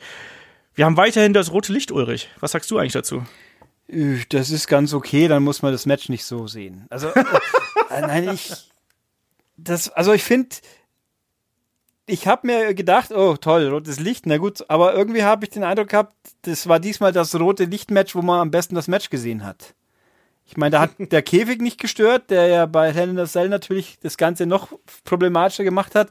Aber irgendwie hatte ich auch den Eindruck, man hat mehr und besser gesehen als äh, bei Crown Jewel. Ist es, gell? Ja. Das stimmt, ja. Ähm, aber mein Gott, äh, da, also das, das Licht ist sicher nicht das, was, was, was das große Problem für mich ist. Für mich ist der Charakter durch. Ich habe keine Lust mehr drauf. Also alles, was nicht im Ring passiert mit dem Charakter, Playhouse und so weiter, coole Sache. Aber sobald dann das Match und der Einmarsch ist natürlich super, die Musik immer noch und die Lampe und alles. Aber sobald es in den Ring geht, ist dieser Charakter für mich durch. Er, er funktioniert nicht. Für mich gar nicht. Nullo. Ich meine, das einzige Gute in dem Match ist, dass Daniel Bryan äh, was zeigen durfte. Dass der, dass er quasi seinen Yes-Chant als letzte Saison hat rausziehen müssen, um, äh, aber auch vergeblich. Also, der Charakter, ja, wie soll man denn überhaupt gegen den Fiend gewinnen? Ja, Das- wobei ich sagen muss, ich, ich hatte jetzt hier in dem Match das erste Mal den Eindruck, als wäre er menschlicher, als er es vorher gewesen ist. Also er hat ja schon mehr verkauft, die Aktion, oder? Ähm, ja, aber bei Hell in the Cell war er auch gefühlt fünf Minuten lang tot. Ja, tot, aber hier hat er auch wirklich die Aktionen verkauft und hat auch mal Hat dann mal versucht, sich wieder aufzurappeln und, und, und so. Also er hat nicht dieses Stoische gehabt, wo er einfach eine Aktion eingesteckt hat. Ja. Er war nicht diese Horrorgestalt, die drei Schüsse aus der Shotgun abbekommt, drei Schritte zurückgeht und dann den Kopf hebt und äh, wieder angreift. So meine ich das. Das, der, ja, aber das Problem ist, dass der Schaden halt schon angerichtet war, dass keiner ernst nimmt, dass er das wirklich am Schluss nicht doch äh, ausbaut. Ich stelle mir auch weiterhin, dass die Mandible Claw jetzt so die Ultra, Ultra Killer Move ist. Gut, war bei Mankind auch kräftig, aber nicht so äh, in meiner Erinnerung, muss ich Doch, zugeben. der hat auch den, er hat damit den Undertaker geschlagen. Ja, aber irgendwie hat, er, hat der Undertaker dann auch Blut gespuckt. Nein, Ja, immerhin. das. immerhin das hat jetzt Daniel Bryan diesmal auch nicht, wenn ich es richtig Genau. gesehen habe. Aber ich finde, der Charakter ist äh, eine Sackgasse, weil in dem Moment, wo er einmal verloren hat, ist er auch weg. Also, weil irgendwo, in, ich habe nebenbei wieder auf Webseiten einen Chat so mit angeschaut, wo jemand klugerweise sagt, die, der Schlüssel zum Sieg ist die Maske. In dem Moment, wo ihm jemand die Maske mal runternimmt, ist er nur noch Bray Wyatt und dann kann er verlieren. Aber dann ist der Charakter natürlich weg. Und ich meine, da haben wir jetzt ein Jahr lang einen unbesiegbaren Fiend, der alle einmal ver, durch die Pfeife rauchen darf. Der ist ein, Ich gehe davon aus, Wie- äh, wie dass geht's das jetzt eigentlich- mal ein bisschen bleiben wird. ja, wie geht's jetzt eigentlich weiter? Jetzt äh, irgendwann wird Roman Reigns dann auch in ihn verfüttert oder der darf dann vielleicht gewinnen, wer weiß das schon. Also ich den Fiend ist für mich als eben das Außenrum cool und alles äh, Playhouse hat was. Funhouse. Äh, Funhouse nicht. hm. Verdammt. Also jedenfalls das ist cool und so, aber aber die Matches, die geben mir nichts. Das, das funktioniert einfach nicht. Ich, das ist, vielleicht wäre es jetzt nicht so, wenn sie es nicht im ersten Match alles so fundamental verbockt hätten schon. Das, aber da war, da war es jetzt schon vorbei und jetzt glaubt man eh nicht mehr, dass es besser wird. Also ich glaube nicht mehr, dass das wirklich besser wird, wobei das das Beste von denen bisher war. Natürlich, weil Brian auch was zeigen durfte und alles und eben die Yes-Geschichte hat da gut reingepasst, aber Ja, also ich fand den Kampf okay, weil ich nach wie vor der Meinung bin, dass dieser Fiend-Charakter eben kein Wrestling-Charakter ist, sondern ein, äh, ein Special Attraction-Charakter, sondern ähm, ne, der außerhalb dieses, dieses Wrestling-Begriffs irgendwo stattfindet für mich. Ähm, ja, also Daniel Bryan konnte hier mehr Aktionen zeigen, hat ja auch gleich zu Beginn angegriffen mit den, mit den Dropkicks, hat ja da auch wirklich ähm, demonstriert, dass er, dass er will und dass, dass er irgendwie äh, dem Fiend etwas entgegenzusetzen hat. Hat aber dann ja auch relativ schnell dieser Körperlichkeit. Das finde ich nach wie vor gut, wie ein Fiend das hier präsentiert, wie ein Bray Wyatt das präsentiert. Diese Körperlichkeit, egal ob es jetzt diese Headbutts sind, die, die, die Schläge oder auch die, diese Suplessen, die er wirft, das wirkt alles ein bisschen brutaler, als das vorher gewesen ist, also als der alte Bray Wyatt gewesen ist. Das mag ich nach wie vor. Ähm, ich kann verstehen, dass man da so seine, seine Probleme mit hat, mit der Art und Weise, wie der Fiend präsentiert. Und trotzdem merke ich auch, dass dieser, dieser Charakter und dass das drumherum mich irgendwie, das, das emotionalisiert mich irgendwie. Das packt mich irgendwie auf eine merkwürdige Art und Weise, die ich nicht so richtig selber greifen kann. Aber ich mag die Art und Weise, wie dieses Gimmick verkauft wird. Ich mag die Art und Weise, wie diese Kämpfe, also den Seth Rollins Crown Jewel Kampf lassen wir mal so außen vor, der war mir ein bisschen arg überladen, aber ich war auch nicht ganz so kritisch bei Hell in the Cell, wie es ja viele äh, gewesen sind, weil ich das versuche anders einzuordnen für mein Wrestling-Verständnis.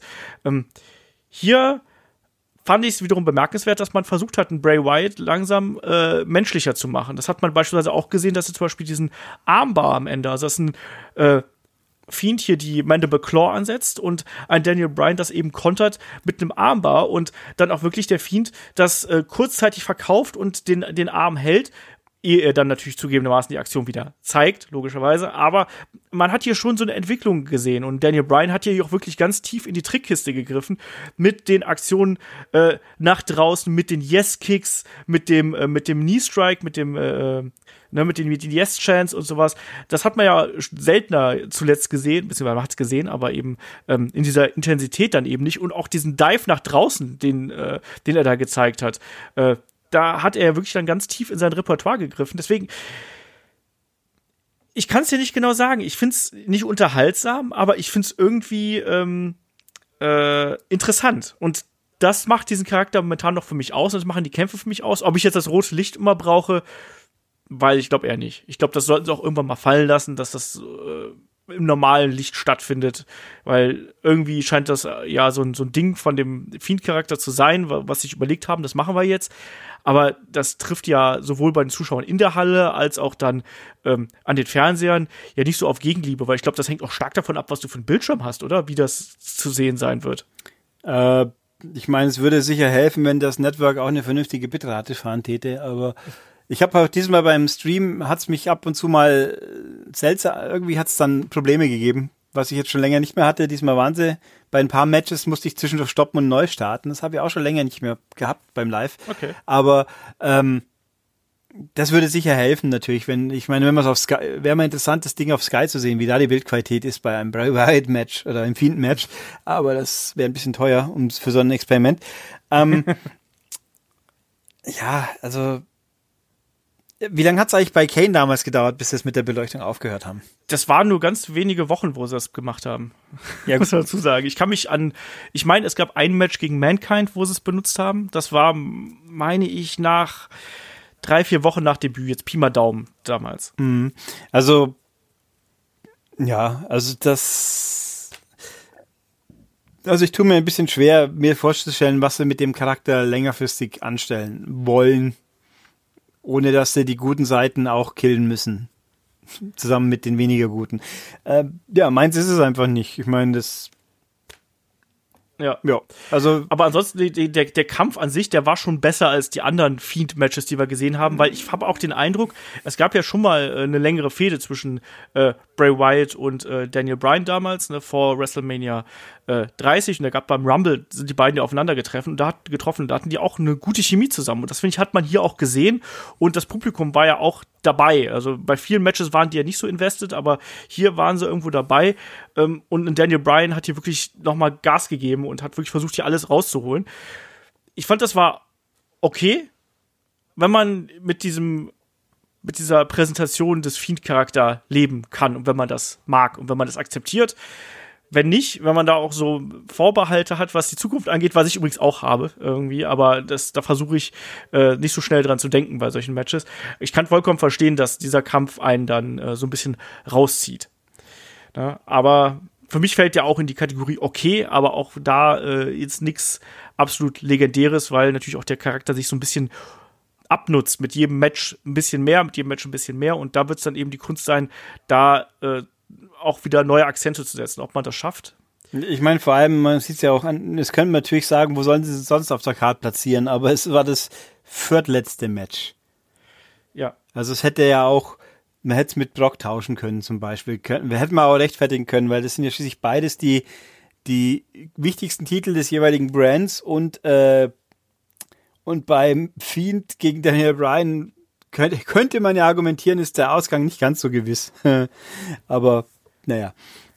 Naja, also ich, mal, ich, ich oh, bin, nö, also ich finde das Spannendste ist, wie es weitergeht tatsächlich äh, oder wie es enden wird. Aber ich glaube, wenn es mal, wenn es dann mal, also sobald er verloren hat, ist es vorbei. Ist jetzt meine Einschätzung, aber wir werden es ja sehen. Ja, das wird eben dann die große Kunst sein äh, im Booking dieses äh, Fiend-Charakters. Ne? Also es heißt, dass er erstmal eine relativ lange Zeit halten soll, auf jeden Fall bis WrestleMania. Bin gespannt, was da passiert. Ähm, kommen wir zum nächsten Match. Da haben wir nämlich das nächste äh, klassische Survivor Series Match mit äh, drei großen Teams, einmal mehr. Ähm, wir haben auf der einen Seite natürlich äh, Team SmackDown, Roman Reigns, Braun Strowman, King Corbin, Mustafa Ali und Shorty G ich muss ehrlich sagen, als die Jungs hier alle rausgekommen mhm. sind, ähm, habe ich mir gedacht, so, Mann, ey, da sind ja schon ein paar Clowns dabei. Also es tut mir leid, ich, Shorty G, da habe ich mich noch immer nicht dran gewöhnt. Es, es geht, kommt mir doch immer schwer über die Lippen mit seinen, ähm, mit seinen, mit seinen Trainingshosen und dem, dem äh, Muscle-Shirt da. Ähm, einen King Corbin mit seiner Krone und der Robe. Dann hast du noch Mustafa Ali. Ich weiß, du magst die Maske nicht. Ich finde die Maske cool, aber trotzdem, das wirkt so ein bisschen wie so ein Karnevalsauftritt von den Jungs. Äh, ich, ich meine, da bei dem Team fallen halt auch die, die Größenunterschiede massivst auf. Das stimmt, die, ja. die drei Riesenbohnenstangen quasi und dann hast du diese zwei Zwerge. Es ist, es ist unfair denen gegenüber, aber es ist, sie wirken halt echt wie Zwerge, wenn sie da zwischen Corbin und Reigns und äh, Ding, Strowman. Strowman stehen. Also gerade gut gegen Strowman wirkt kaum jemand groß nur, aber das war, es ist unglücklich, finde ich, dass da so, naja, wie soll ich sagen, hätte man vielleicht ein bisschen mehr nur Abstufungen haben können. Bei den anderen Teams fällt es einem nicht so auf, ist mein Eindruck gewesen. Aber äh, die wirken alleine vom, vom Aussehen her, haben sie schon gewirkt wie Füller, obwohl es beides ganz tolle Leute sind. Aber hat, hat man sofort den Eindruck, ja, die sind nur dafür da, dass sie mal irgendwann vielleicht einen coolen Move machen und dann draußen sind. Ja, so ein bisschen. Aber wir haben ja noch die beiden anderen Teams, die hast du gerade schon angesprochen. Ne? Wir haben Team Raw, das ist äh, Seth Rollins, Drew McIntyre, Kevin Owens, Randy Orton, Ricochet und natürlich Team, Smack, äh, Team SmackDown. Äh, Team NXT, äh, Tommaso Ciampa, Damien Priest, Matt Riddle, Keith Lee und Walter. Und äh, ich als äh, alter Walter-Fan und äh, quasi Kollege, mehr oder weniger, ähm, ich war natürlich total begeistert davon, dass man ihn hier in das Match geholt hat und er, er ja dann auch gleich zu Beginn eine sehr dominante Rolle spielen sollte. Also ich konnte es echt nicht erwarten, ihn auch hier dann wirklich gerade gegen Leute wie einen Braun Strowman zu sehen. Also da haben wir auch eine, eine Mail direkt von dem André bekommen, der auch gesagt hat, so ich will One-on-One -on -one zwischen Walter und Strowman sehen. Ich glaube, das kleine Geschichte am Rande. Ich glaube, da hätte Walter auch tierisch Bock drauf. Ich war mal vor zwei Jahren ähm, bin ich von WWE eingeladen worden zur äh, Hausshow hier nach Oberhausen, glaube ich, war das. Und da war die damalige WXW-Crew auch. Und da saß ich mit, also mit Walter auf jeden Fall. Ich glaube damals noch mit äh, Christian Jacobi und noch ein paar anderen. Ähm, saß ich da auf der auf der Tribüne und da gab es im Ring standen dann äh, Braun Strowman gegen Big Show damals, also die beiden Riesen gegeneinander. Und du hast gemerkt, dass sich die Crowd halt null dafür interessiert hat und Walter saß da und dachte, hä, das ist doch total geil. Ich weiß gar nicht, was die Leute haben. Also, äh, hm. der, ich glaube, der hat da bei sowas richtig Spaß. Und umso enttäuschter war ich eigentlich, dass er so, ja, nur so ein bisschen Gelegenheit hatte, hier wirklich zu glänzen. Also klar, es gab irgendwie diese coolen Aktionen, äh, äh, Big Boot und den, und den, die Senton, die er immer zeigt. Es gab den doppelten Dropkick gegen den Braun Strowman aber irgendwie dann aus, aus dem Nichts heraus gibt es dann auf einmal die Claymore und ein Walter ist nach gefühlten drei Minuten raus. Was ist da passiert? Ja, also die, die Jobs waren ja auch noch, aber ja, aber ja, das war genau auch das, was bei den Frauen ja auch war. Dann nimmt man eine der interessanteren Figuren und die wird einfach gleich mal weggefeuert. Es, es macht keinen Sinn. Vor allem, weil es da wird der extra hergeholt und, und, ist eine große Nummer. Es ist der, ich meine, wie gesagt, immer im Rahmen, das ist NXT nur UKs, aber trotzdem. Äh, und dann baue ich, wieso baue ich den nicht ein bisschen auf? Warum wird der gleich rausgeömmelt? Ich meine, dass man von Drew McIntyre erledigt werden kann, ist okay, weil der ist ja auch ein Viech. Halt, aber das, das hat auch so völlig, ja, das wie ein Füller, wir haben keinen anderen fünften Mann, holen wir mal den Ösi daher, stecken ihn rein, lassen wir ihn auswerfen, obwohl das Publikum den total toll findet. Also das war, war doof. War einfach nur doof. Ich meine, hätte man auch einen Matt Riddle rausnehmen können als ersten. Der, dem hätte es weniger geschadet, finde ich, und wäre auch okay gewesen. Aber warum? Ich meine, ja, warum? Das macht keinen Sinn. Ja. Ich kann es dir auch nicht erklären. Ich fand es auch sehr, sehr schade. Ähm, ich hätte gern mehr davon von ihm gesehen, auch dass er seinen Charakter einfach ein bisschen präsentieren kann, weil er hat ja sein, sein Match gegen Seth Rollins äh, beispielsweise bekommen. Wir haben dieses äh, Tag Team Match mit Imperium gesehen. Das war ja alles okay äh, innerhalb dieser Invasion Storyline. Das war, das war in Ordnung, wie ich fand. Äh, auch wenn sich die Invasion natürlich sehr schnell sehr abgenutzt hat, muss man auch dazu sagen. Aber dieser Ringkampf, Ringkampf, Imperium-Auftritt, äh, freudscher Versprecher, ähm, der hat schon nochmal die, äh, die betreffende Sendung so ein bisschen äh, rausgerissen. Jetzt hier, das hat mich eher so ein bisschen ernüchtert, weil ich hätte ein bisschen gehofft, dass er hier ein bisschen mehr Bühne bekommt. Und generell bin ich mit der Darstellungsweise hier von einigen äh, Wrestlern nicht zufrieden. Also wie gesagt, Damien Priest hatte auch kaum Gelegenheiten hier äh, wirklich sich zu darzustellen, hat dann relativ schnell ein RKO eingesteckt. Und was mich sehr genervt hat, war, dass man die großen Kaliber, also einen Seth Rollins und einen Roman Reigns hier so massiv aus dem Match rausgenommen hat, oder? Die waren ja kaum präsent im Kampf. Ja, also Roman hat schlafen dürfen zehn Minuten lang. Genau. Und, und Seth ist halt rumgestanden bis zum Schluss, wo jetzt nach dem Motto, jetzt da war auch mal, ist schon ein bisschen komisch. Also ja, es war viel Füller-Gedönsens. Wer dann wie rausfliegt, ach ja. Ich finde übrigens, weil ich hier gerade nochmal auch drauf schaue, natürlich auch Kevin Owens. Da, ja, genau da wird in der Pre-Show nochmal extra, hä, hast du jetzt eine Loyalitätsproblem. Da hat er überhaupt nichts gemacht in diesem Match, was irgendwie darauf aufgebaut hätte, dass er in irgendeiner Form eine, eine kontroverse Rolle spielen könnte. Der war halt drin hat dann halt äh, Jordi G entsorgt und das war's. Und dann wird, dann wird er von Tommaso Ciampa raus geschossen, was also offensichtlich heißt, Kevin Owens hat nicht mit, äh, mit äh, Kollision mit NXT vorgehabt. Er hat ja bei diesem Frog Splash gegen Shorty G hat er ja kurz nach links und rechts mhm. geguckt, weil daneben lag ja Tommaso Ciampa und er hat sich ja entschieden, dann lieber auf Shorty G zu springen, äh, denn auf Tommaso Ciampa. Ja. Das war, das war der einzige, der einzige Hinweis, den wir hier bekommen ja. haben. So, oh, da, da ist vielleicht, da hat er doch eine Präferenz, also, ja, also auf wen er springt quasi. Ich meine, das klang, sah mir ja auch wie eine logische Entscheidung aus, weil Shorty G halt noch ein bisschen äh, er ist halt kein so ein zäher Brocken wie ein Jumper, den macht er schneller raus. Das war halt so nach dem Motto, entsorgen wir erstmal den. Es war jetzt auch nicht in irgendeiner Form, ob es jetzt kontrovers hätte sein können. Er hat nicht gezögert mit irgendwas. Und dann, dann, also es war so quasi, als ob das jetzt die ganz leichte nochmal Stupser ist, könnte was sein, aber bevor dann irgendwas draus geworden ist, war er schon raus längst wieder. Also es war, ja. ich frage mich ja eh, also das war jetzt wirklich eine einmalige Geschichte, scheinbar mit NXT und kein zweiter Finn Baylor, sag ich jetzt mal. Ja, anscheinend. Also es, ich gab bis jetzt noch keine äh, genauen Informationen darüber. Da muss man einfach abwarten, was die nächsten äh, Wochen dabei rauskommen. Also Triple H hat ja gesagt, es gibt keine Informationen über den aktuellen Status von Kevin Owens. Also wenn da nichts rauskommt dabei, dann entwertet das Rückblicken für mich auch die ganze Wargames-Geschichte ein bisschen. Ja. Weil es gab ja auch, ich habe ja auch geschaut, die Leute haben spekuliert, wird Dream vielleicht fit sein. Der wäre da ja irgendwie prädestiniert gewesen. Klar, ist er offensichtlich nicht. Oder ob da äh, äh, John Morrison jetzt da hier quasi eingebeamt wird als Überraschungsstar. Würde ich auch sagen, wenn Kevin Owens nichts mit NXT zu tun hat, dann wäre mir jemand anders fast lieber gewesen, weil der halt quasi das weiterzieht. Weil es war ein cooler Moment, dass er da reinkommt. Aber wenn sich das nicht in irgendeiner Form weiterentwickelt, dann nö.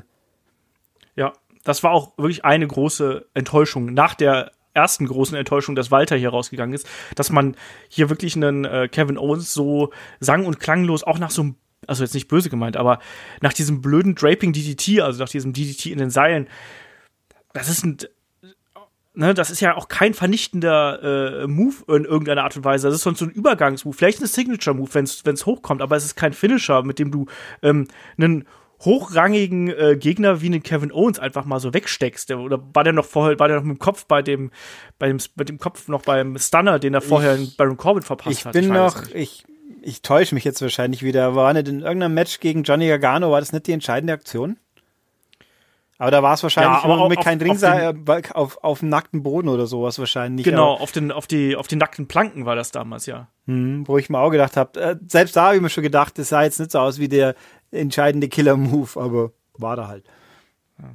Nee, nee, da ja, aber äh, hier, da, Kevin Owens war ja auch fit, mehr oder weniger, eigentlich ja kaum Aktionen eingesteckt und war nicht nach 40 Minuten äh, äh, oder sonst irgendwas im Match. Also merkwürdig. Und das, das hat sich hier durch das ganze Match so ein bisschen durchgezogen. Das war alles von den Aktionen her, wie ich fand, durchaus okay, aber mir fehlte da irgendwie so der Kit, der das ganze Match zusammengehalten hat. Also mir hat das, mich hat das durchaus unterhalten, aber sobald ich drüber nachgedacht habe, habe ich immer, habe ich mir im Kopf gehabt so, hä, irgendwie, irgendwie ist das doch merkwürdig hier. Das dann, dann, wie gesagt, dann flog der mit Priest relativ schnell raus.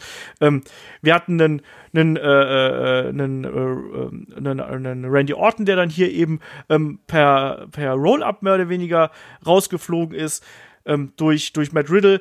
Dann aber dann doch irgendwie dann Matt Riddle noch den, äh, den RKO verpasst. Daraufhin kann, kann Corbin den rausschmeißen. Man hat natürlich hier auch versucht, die Leute zu schützen so ein bisschen.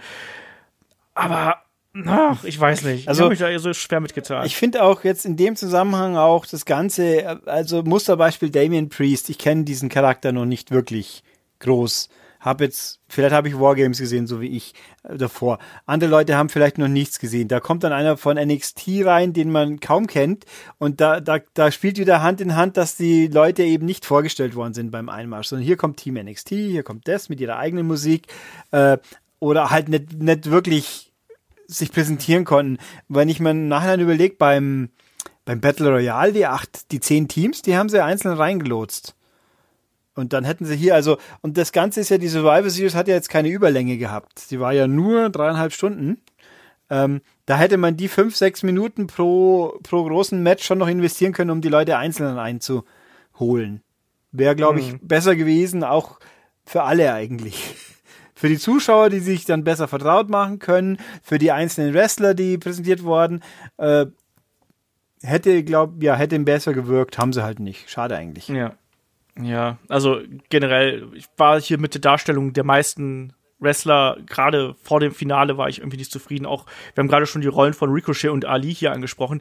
Ähm, äh, auch die kam ja eigentlich nur da, dazu rein, um so ein bisschen Speed nochmal in das Match reinzubringen. Das ne? Ricochet kommt dann rein, zeigt seine spektakulären Aktionen, ähm, ist dann aber auch relativ äh, schnell raus, dann irgendwie nach dem, nach dem End of Days. Ein Ali genauso, der, der wird durch, durch Seth Rollins dann mal eliminiert zur Abwechslung. Ein Braun Strowman vorher durch Countout, damit er keinen Schaden Das fand ich ziemlich doof. Also ein Countout, ein Countout in dieser Art von Match, das ist zwar konsequent, aber es wirkt doof. Ich fand, das hat einfach doof gewirkt, dass da jemand ausgezählt wird. Aber gut. Ja, ja, ja, ja. Kann ich, kann ich schon äh, irgendwo, irgendwo nachvollziehen. Ähm, naja, ne? ich finde, das kann man irgendwo so machen. Ähm, aber es wirkte hier auch so ein bisschen, also man, man hat es ja noch versucht, so ein bisschen zu erklären, dass er, dass er ja äh, außerhalb gleich mehrere Aktionen eingesteckt hat. Auch ein Keith Lee war ja vorher nicht besonders aktiv im Ring, sondern seine, seine große Aktion war ja be beispielsweise hier dieser Crossbody gegen Braun Strowman außerhalb des Rings mhm. und dann gab es ja gegen Braun Strowman auch noch mal den, äh, den Claymore-Kick von äh, Drew McIntyre das hat man schon ganz gut erklärt, aber wirkt natürlich auch durch die Pause, die dadurch entsteht, natürlich so ein bisschen antiklimatisch. Deswegen kann ich durchaus verstehen, dass man das äh, nicht so geil fand, um es mal so auszudrücken. Und dann ging es eben weiter und am Ende hatten wir dann, ähm, nachdem äh, Roman Reigns dann eben einen Drew McIntyre hier äh, rausgekegelt hat, dann hat man plötzlich, ähm, was haben wir dann? Wir hatten noch, wir hatten noch äh, Champa natürlich noch im Ring, wir hatten noch, äh, wir hatten noch Keith Lee, logischerweise, wir hatten Rollins, Reigns und ähm, äh, äh, und dann gab es natürlich auch das Zerwürfnis zwischen äh, Corbin und, und äh, Roman, was wir hier natürlich gesehen haben. Wie hat dir das gefallen, wo dann auch wirklich dann Roman irgendwann gesagt hat, komm, mein König, du gehst mir ziemlich auf den Keks mit deinem Gehabe, dich hau ich jetzt mal um und ist mir egal, dass ich damit unser Team schädige. Nachvollziehbar, aber wer mag schon King Corbin? Also äh, es ist, es ist ja, also das, es war ja ein bisschen so wie, bisschen wie Charlotte und Asuka, wenn man so will, die sich ja Ähnlich, auch verzofft haben. Ähm, aber, aber Corbin ist halt einfach, ja. Ich fand's, es war auch nicht überraschend. es war halt einfach so, der geht den Leuten auf den Sack, mal schauen, wer ihm jetzt einen auf die Fresse haut, mach mal, ach, Roman war es diesmal, okay. Ähm, äh, wobei auch in dem Zusammenhang oft und oft und gerne man sich immer denkt, warum zum Henker äh, bei dieser Art von Match, Triple Threat an sich ja, also hier, vor allem bei so einem K.O.-Match, warum unterbreche ich einen Pin-Versuch? Ja, Wenn, warum lasse ich die Leute sich nicht erst vorher gegenseitig auskegeln und ich, ich nutze dann die Situation und entspanne mich dabei ein bisschen? Warum unterbreche ich einen Pin, der letzten Endes ja nur für meinen Vorteil wäre, weil er ja den dritten rausschmeißt? Das sind, gut, da muss man wegdenken, sonst wird man immer fertig. Aber nein, also das ist, ich fand das okay, dass äh, Corbin so entsorgt haben. Ich finde, Corbin hat so cool, hat einfach zwei, drei coole Moves und sonst will man ja eigentlich nicht sehen, aber der End of Days und Deep Six sind halt schon cool. Ja, in so einem Match funktioniert er auch irgendwo. Ich meine, er war der einzige klassische Heal in seinem Team. Der hat irgendwo funktioniert. Der kam halt rein, hat seine, hat abgestaubt und seine Finisher gezeigt. Und am Ende hat er eben für seine Arroganz und für dieses, er hat sich teilweise selber eingetaggt und so, ähm, dafür hat er dann eben auf die Schnauze bekommen. Und dafür kann man ihn ganz gut nehmen. Das muss man, muss man ganz klar so sagen. Ähm, ja, um dann hier so ein bisschen Richtung, Richtung Finish zu kommen, ähm, ein, äh, Tommaso Ciampa ist ja dann quasi in Kooperation der, der Shield-Brüder hier ähm, äh, entsorgt worden, wie du es immer so schön sagst. Ne? Also es gab erst den Superman Punch und anschließend dann den, äh, den Stomp. Da war er raus und dann hatten wir eben zum Abschluss hier Keith Lee, Seth Rollins und Roman Reigns. Und mich hat schon überrascht, dass hier ein Keith Lee so lange durchhält und hier wirklich dann unter den letzten zwei Jahr später sogar ist. Wie ist das bei dir? Ähm, ich kenne ja seine, seine Vor-WWE-Zeit nicht. Ich habe nur immer vereinzelt gelesen, dass das ein ganz toller ist ich meine, für, für die Masse, die der mitschleppt, macht er auch Aktionen, wo man sich denkt, hoi, also sein, der Moonsault ist schon beeindruckend von jemand in der, mit der Statur. Äh, ich find's gut. Ich meine, der, das, das, es bringt ihn weiter, finde ich, weil ein Jumper, der, der kann's verkraften, dass er vorher ähm, rausfliegt, aber den, ich, hey, ich hätte auch nichts, also eigentlich hätten sie es auch komplett machen können und Keith Lee gewinnt dann auch. Wäre auch okay gewesen, aber dann wäre es natürlich ein bisschen arg einseitig alles geworden und Roman Reigns will man ja auch wieder pushen offensichtlich. Ähm, Ja, ich fand es gut. Es war ein bisschen ab vom, vom Vorhersehbaren. Ja, und man muss ja auch hier noch so, man muss ja Fox wenigstens noch einen Knochen irgendwo hinwerfen, ne, dass sie wenigstens hier das äh, Männermatch irgendwo da noch gewinnen konnten. Ich fand's auch, äh, ich, also ich mag, dass man, dass, dass hier ein Keith Lee so weit gekommen ist. Ich hätte ehrlich gesagt gedacht, dass man, dass man eher einen äh, Jumper hier noch weiter kommen lässt, aber äh, auch der hat, wie du schon richtig gesagt hast, hier keinen Schaden genommen. Ähm, ich mochte diese Schlussphase übrigens auch ganz gern zwischen äh, Reigns und, und, und Lee. Das hat schon irgendwo gepasst, ne, auch diese, die, die, die, äh, die Spirit Bomb, die er da gezeigt hat, hatte ordentlich Wumms gehabt. Dann eben der große Moonsault, den du schon angesprochen hast, der ging dann eben daneben. Da wollte er dann vielleicht ein bisschen zu viel und einen Roman Reigns am Ende dann eben mit dem Spear.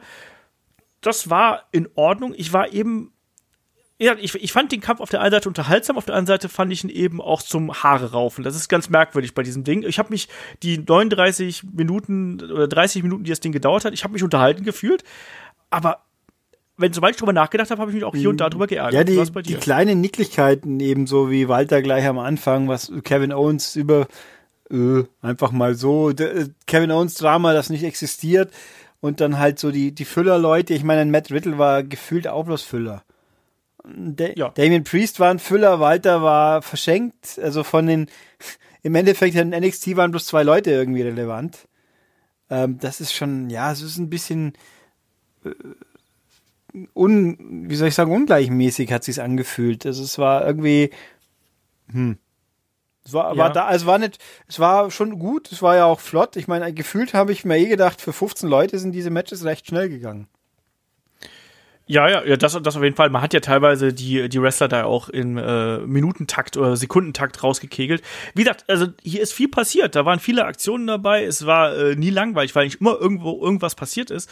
Aber wenn man drüber nachdenkt, dann hat das doch hier und da doch so seine Schwächen gehabt. Aber trotzdem unterhaltsam war es dann irgendwo schon, wenn man nicht drüber nachdenkt. So, das ist jetzt mein abschließendes Fazit zu dem Match. Ja. Also das ist eigentlich auch das, das Fazit zu dem gesamten Event eigentlich. Wahrscheinlich, ja. Also ich finde, äh, wenn ich immer so drauf schaue, denke ich mal auch, mir fehlt ein bisschen die beim NXT-Team auch nach, hat Shawn Michaels hat's ja auch, hat zwar schon ein bisschen erklärt, aber warum ist da jetzt ein Damien Priest drin und nicht ein Dominik Dijakovic, mit denen ich jetzt sagen könnte, mit denen sind sie jetzt durch den Käfig gegangen.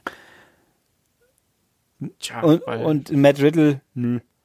Der ja irgendwie die Goldberg-Story auch nebenbei ein bisschen weiterfahren darf, ja genau. auch die, an dem Wochenende. Das, das wäre mal, das wird ein, das ist ein Goldberg-Match, was ich mir anschauen würde, freiwillig. Weil das hätte einen gewissen Charme, äh, wenn er denn mitmacht, der gute Bill. Aber für genug Geld wird es ihn wahrscheinlich auch nicht stören.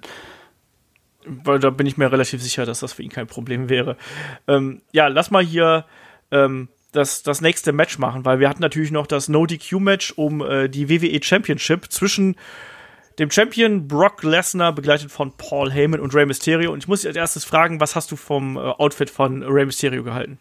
Du meinst Doink, Doink Junior noch ein bisschen, vielleicht ein bisschen verfehlt, weil einfach der Gedanke so oft dann in die Welt gesetzt wurde.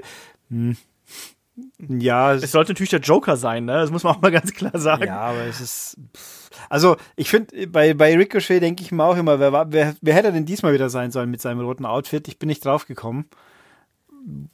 Ich, habe ich hab an Nightwing kurz gedacht. Nee, oder, Nightwing äh, ist, war da schon mal. Das war, Nightwing ja, ist auch mehr blau. blau ne? Genau. Ja. Und jetzt ist es rot und ich, ich müsste mal nachgucken, ob ich drauf käme, aber spontan hat es mir. Ich habe mal wieder gedacht, warum hat Ricochet diesmal wieder ein Vollkörper-Outfit an, obwohl wir nicht in Saudi-Arabien sind.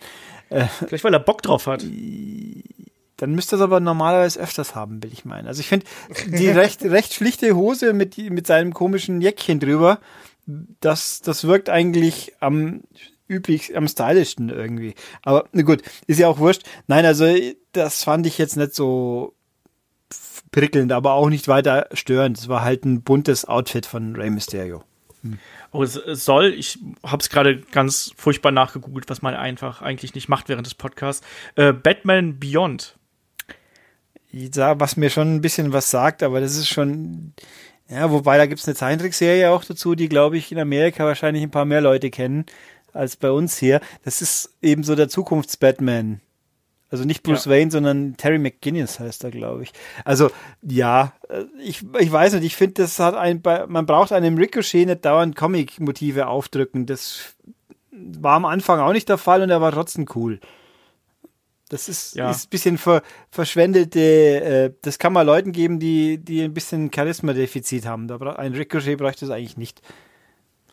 Das stimmt. Ähm, lass mal hier zum, zum äh, Match noch ja. kommen. Äh, Rey Mysterio gegen Brock Lesnar. Ich fand das Outfit von Rey Mysterio auch ein bisschen verstörend. Vor allem diese rote Nase sah halt sehr albern aus, die sie ihm da äh, auf die Maske gebaut haben. Ansonsten haben wir hier wieder gesehen, Rey Mysterio natürlich mit der, äh, mit dem Stahlrohr oder mit dem Bleirohr, was auch immer. Ähm, wurde aber dann relativ schnell von Brock Lesnar in seine Schranken verwiesen. Ja, bis dann ein Dominik in den Ring gekommen ist, äh, gebettelt hat und mit einem Handtuch gewedelt hat. Brock hat das Handtuch rausgeworfen. Ähm, es gab Cheap Shots, es gab äh, den doppelten 619 und äh, ja, am Ende konnte sich dann äh, und zwei Frog Splashes, muss man dazu sagen. Und am Ende konnte dann aber eben doch ein Brock Lesnar mit ähm, ja, mit seiner körperlichen Dominanz erst äh, Dominik abwehren und dann eben gab es den F5 äh, gegen Rey Mysterio und das war's. Sechs Minuten äh, 50 hat das Match gedauert, beziehungsweise knapp sieben Minuten. Also ja, es war halt ein Brock Lesnar-Match, ne? Was sagst du dazu? Ich finde, es war ein besseres Brock Lesnar-Match. Also okay. ich finde zwar eigentlich dafür, dass es No DQ und No Holds Barred war, war es eigentlich relativ zahm. Ja klar, Stahlrohr, hauen wir ihm auf ein paar Mal drauf, aber trotzdem relativ wenig. Äh, es hat länger gedauert, als ich gedacht hätte, aber ich habe mich trotzdem solide unterhalten geführt, was aber auch mit damit zu tun hat, dass ich mir gedacht habe, ne, der Junior, der hat zumindest auf jeden Fall seine zwei bis drei Aktionen ordentlich geübt vorher. Ja, das auf jeden Fall, der trainiert ja. Er hat ja auch sauber durchgezogen, den 619 und das andere. Das war, ja, war ich erstaunt. Hab mal gedacht, okay, mal schauen, ich, es gab ja immer wieder, mal schauen, ob er sein, gegen seinen Vater turnt. Ich denke mal, warum sollte er das? Das macht überhaupt keinen Sinn. Nee, vor allem noch nicht. Ich glaube, das kann durchaus kommen, aber ich jetzt noch nicht. Ja, also da, der muss ja auch erstmal noch ein bisschen trainieren. Ja, aber ich finde auch im Rahmen, das im Rahmen mit Brock, da macht es für mich keinen Sinn. Irgendwie, dass man so Vater und Sohn entzweien sich, ja, aber nicht indem sie beide gegen ein Monster äh, keine Chance haben, so ungefähr. Ne, es war, war für ein Brock-Match, war ich angenehm unterhalten, dass das Ende so war, wie es war, war abzusehen. Passt aber auch, finde ich, weil auch da wieder Rey Mysterio ist halt was halb so viel oder ein Viertel von dem an Masse und Größe von einem Brock Lesnar, dann wird er halt besiegt. Äh, dafür, dafür ist es ist er gut verkauft worden, finde ich. Ja, das stimmt. Und Rey Mysterio ist auch nicht mal der aller, allerjüngste, muss man auch dazu sagen. Deswegen, es war in Ordnung. Also, weiß ich nicht. Ich, ich fand, das war kein besseres Brock-Match. Ich finde, da haben wir zuletzt deutlich bessere äh, Brock-Matches gesehen, egal ob gegen einen AJ Styles oder gegen Daniel Bryan oder sonst irgendwas. Da hatten wir äh, deutlich bessere Kämpfe äh, von, auch von einem Brock Lesnar. Ja, man könnte eigentlich ähm, sagen, immer dann, wenn Brock gegen Leute antritt, die nicht so groß sind wie er, dann neigen sie dazu, unterhaltsamer zu sein. Obwohl es einmal eigentlich denken sollte, da müsste eigentlich alles viel schneller vorbei sein weil der ja hier war es aber natürlich sehr story-based. Ne? Das ist das ist glaube ich so der Unterschied und äh, dadurch da, darunter hat so ein bisschen ja nicht für mich gelitten, aber ähm, ja, da hat es dann schon so ein bisschen gehapert einfach für mich. Also das war jetzt ja kein richtiges Match, das war eine Dominanzgeschichte äh, von Brock Lesnar und dann am Ende gab es eben hier das äh, ja, kurzes Strohfeuer und dann, dann war es das eben. Aber wobei ich, ich ganz nicht. kurz schon mal, wie der Pin war, wo sie beide auf ihm drauf liegen, ob sie es nicht vielleicht doch jetzt wirklich den, die, die große Überraschung auspacken. Weil das hätte auf jeden Fall ordentlich Reaktionen gezogen in der Halle, meine ich. Äh, entweder, entweder, entweder Totenstille, weil alle verblüfft waren, dass es passiert ist, oder weil es alle geil finden. Ähm, hätte ich auch spannend gefunden, aber gut, ich meine, war abzusehen, dass es nicht passiert, aber ja, also für, für Brock Lesnar Verhältnisse hat es mich äh, ordentlich genug unterhalten und viel mehr kann ich dazu auch gar nicht sagen, glaube ich. Nö, viel mehr ist ja auch gar nicht passiert im Endeffekt. Ja. so, wenn man mal ehrlich ist, ne? Also, ja, es war ein Brock Lesnar Match, es war äh, kurz und bündig. Wir haben diese Geschichte, die ja zu Ende geführt worden ist und wir wissen offensichtlich, dass ein Dominic ähm, fast so einen schönen Frog Splash äh, springt wie sein Vater Eddie Guerrero. ja. Ähm, machen wir weiter. Wir haben hier noch das, äh, das Main Event eigentlich auf der Karte. Ne? Wir haben hier noch den äh, großen Titelkampf der Damen, äh, der drei äh, Titelträgerinnen. Ähm, Bailey trifft auf äh, Becky Lynch und äh, auf äh, Shayna Baszler, also wieder ein Triple Threat, ne? das äh, x-te auf der Card. Und erstmal die Frage, bist du überrascht, dass das hier der Main Event gewesen ist? Ähm, Ein bisschen, aber wenn ich drüber nachdenke, eigentlich nicht unbedingt, weil es war ja, was hätte es denn sonst sein sollen, ehrlich gesagt. Ja, ich habe auch hin und her überlegt. Ich hätte vielleicht noch mit dem äh, äh, Survivor Series Match der Männer hätte ich vielleicht abschließen können, wollen, tun. Ja, das wäre aber, es hatte ja keine, Be keine, äh, hat es ja auch nicht. Okay. Also stimmt eigentlich. Da ging es ja um keinen Titel. Richtig. Ähm, aber auch gut, die Plakate, die man am häufigsten gesehen hat, waren ja mit den drei Frauen drauf. Also so gesehen war das schon, ich sag mal, ein kleiner Hinweis, dass es so sein könnte. Ähm, plus, äh, was hier ja auch am Anfang war, äh, da redet man und erzählt was, sagt 15 Mal Ronda Rousey. Mhm. Michael Cole sagt, dazu später mehr. Und dann kam nichts mehr. Das war wirklich, er sagt auch noch, da gibt's nachher noch was dazu. Und dann, dann gab's nichts dazu. Was? Ich meine, so die, ha, kommt sie jetzt vielleicht wieder, weil ja letztes Jahr war das ja so wie, oder letztes, vorletztes, ich bin mit Jahreszahlen so schlecht, äh, das, das hätte ja einen Rückfall auf das erste große Duell mit Becky haben. Also der Kreis hätte sich ein bisschen geschlossen, bla bla ja, und genau. so weiter. Ähm, also, ich meine, nicht, dass ich irgendwo den Eindruck hatte, dass in irgendeiner Form sich andeutet, dass äh, Ronda Rousey jetzt wieder zurückkommt. Aber es wäre natürlich ein Knaller gewesen. Aber dann dieses obskure drüber reden, tun und dann sagen, wir sagen dann nachher noch was und dann haben sie es, dann vergessen wir es mal einfach so und hoffen, dass sich niemand dran erinnert, scheinbar oder was. Es war sehr merkwürdig. Das stimmt. Ähm, was auch merkwürdig übrigens gewesen ist, war, dass dieses Match die Leute in der Halle überhaupt nicht ja. interessiert hat. Die Stimmung war tot. Warum eigentlich? Warum? Ich weiß es nicht. Generell war die Crowd sehr merkwürdig. Also ähm, teilweise ja auch merkwürdige, merkwürdige Rufe, äh, sei es jetzt CM Punk oder Boring oder sonst irgendwas, hatten wir alles gehabt. Also ja, sehr CM Punk ist ja normal, das, oder? Das ja. kommt ja immer wieder mal gerne in Chicago und sowieso, aber ja, aber trotzdem, also generell war es, war, war die Stimmung, finde ich, merkwürdig. Also mal, mal wirklich auch ganz okay und dann aber auch mal sehr, sehr zurückhaltend. Und hier im Main Event, ich habe das Gefühl, hat, der Kampf hat keinen interessiert. Also das war ja auch wirklich so, dass da Totenstille geherrscht hat und manchmal hat man so Einzelne gehört, die gerufen haben, so langweilig, einmal so den, den Nelson gemacht haben. Ich fand den auch relativ langweilig. Also so gesehen trifft es ganz gut, aber ähm, ich, aber du würdest dich nicht in eine leere Halle stellen nein, und rufen langweilig. Natürlich nicht, aber das ist äh, eigentlich erschöpfen kann man auch nicht sagen, weil das ja schließlich und endlich zu dem Zeitpunkt war, waren gerade mal ein bisschen über drei Stunden rum bloß. Also es war ja eh, ist ja eigentlich eh schon für WWE Big Four Verhältnisse ein echt kurzer Pay-Per-View gewesen.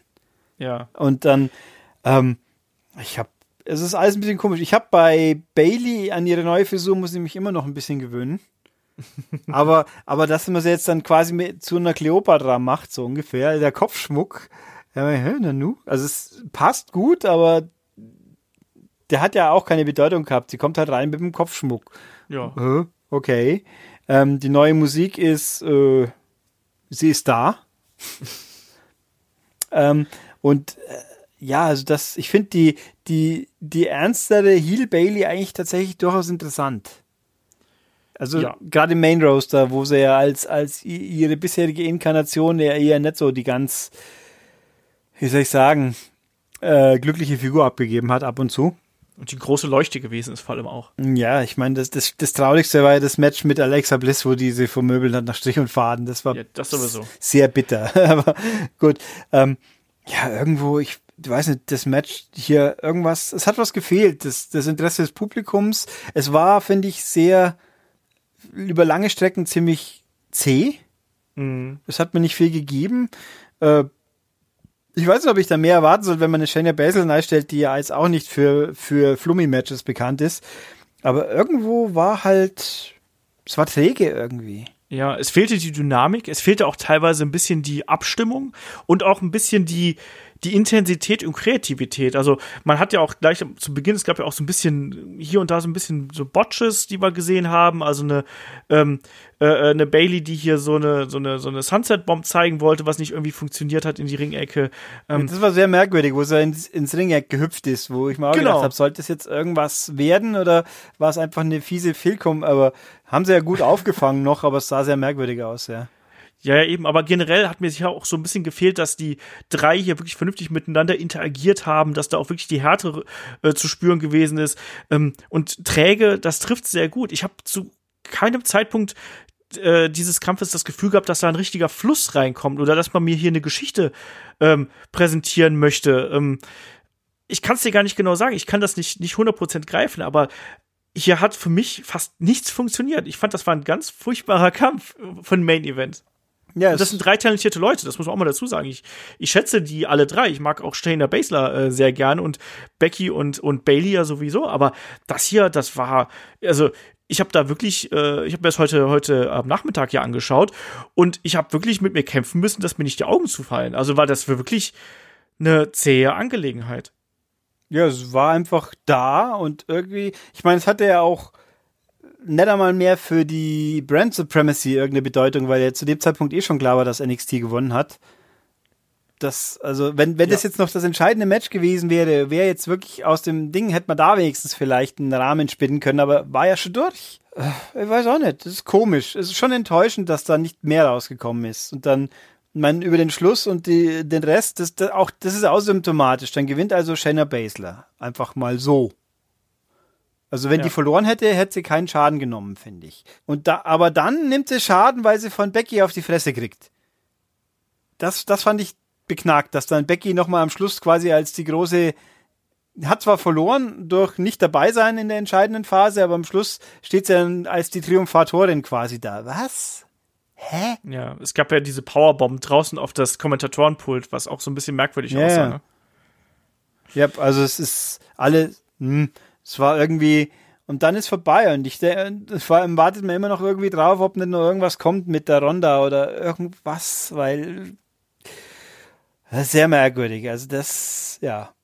Also es hat jetzt nichts kaputt gemacht. Es ist jetzt nicht, dass man jetzt, das ist ein, ein, äh, ich muss jetzt all, die Halle fällt aus dem zusammen bei alle Buhnen-Match, aber es war halt, es hat halt einfach niemand mehr interessiert Match. Und das ist als Main Event ja schon ziemlich enttäuschend, das muss man auch mal dazu sagen. Also wir sind ja hier bei einem Big Four Pay-Per-View, also bei einem großen, bei einem großen Großereignis, ne, beim Triple A Großereignis von mir aus, wie auch immer.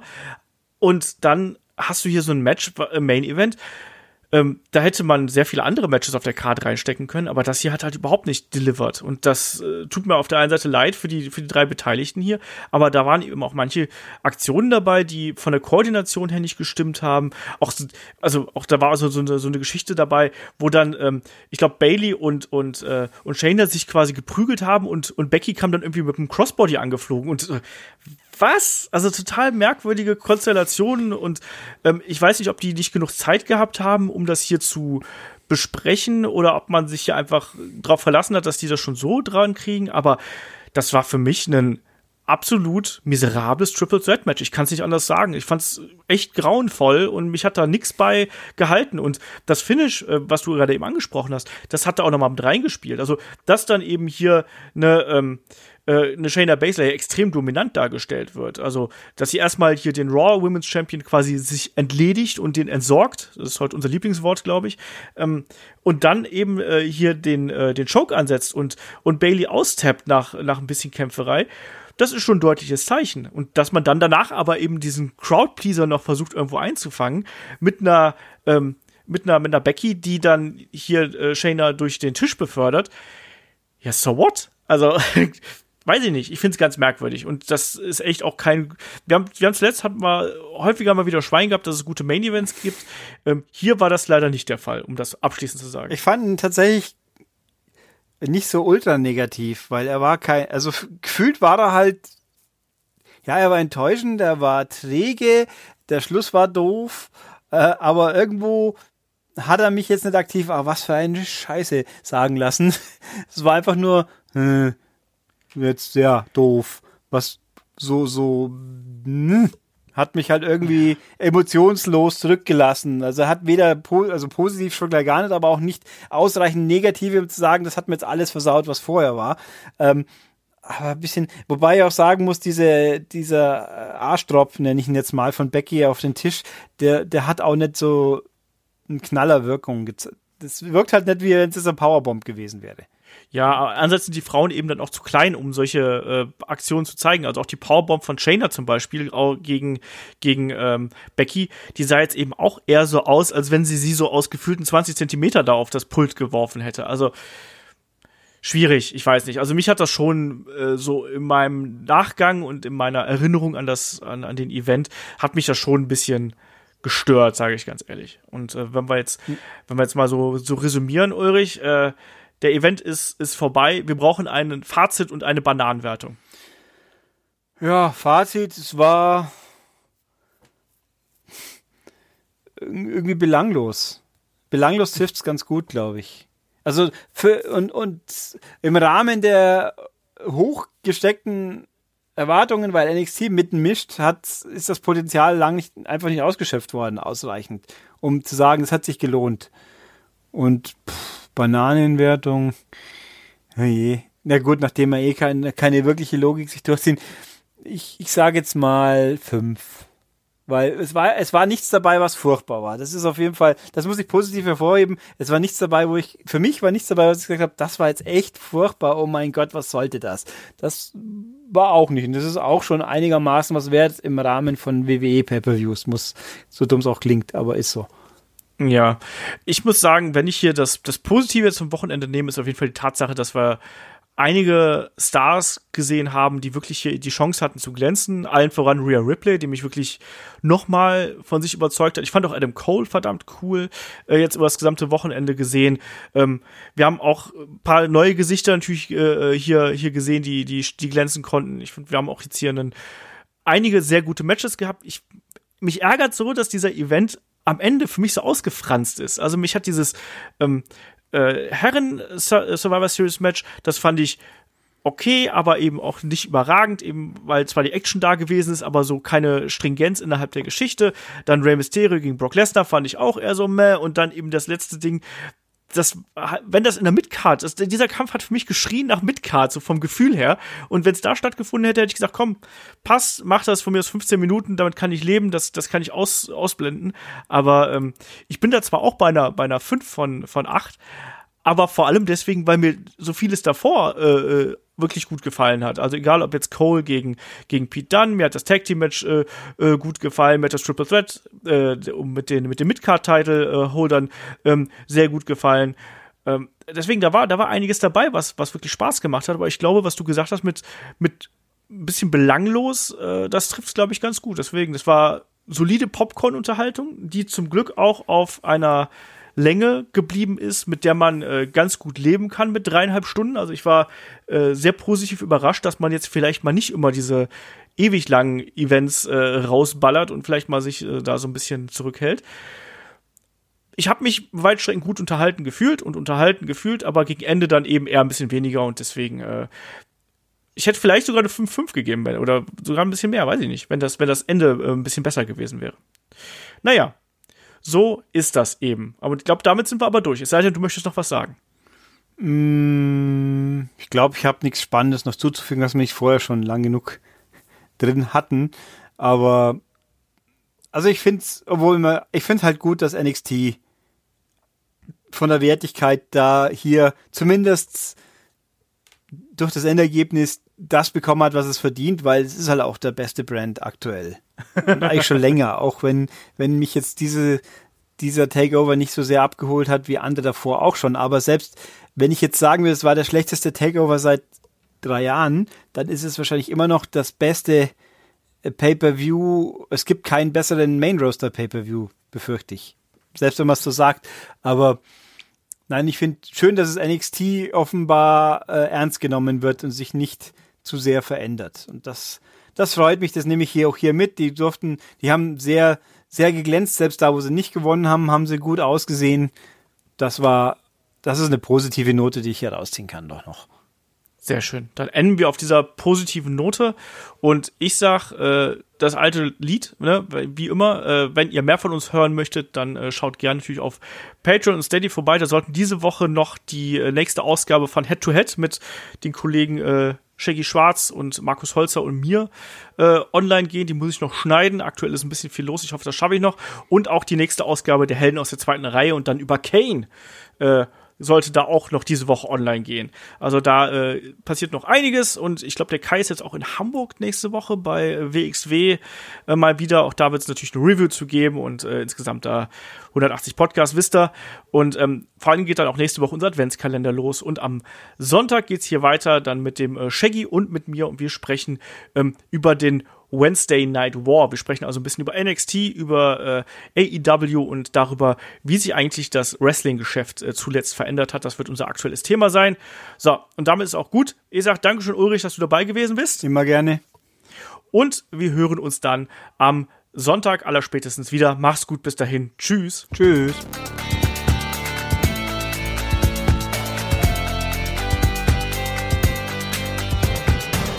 Headlock, der Pro Wrestling Podcast.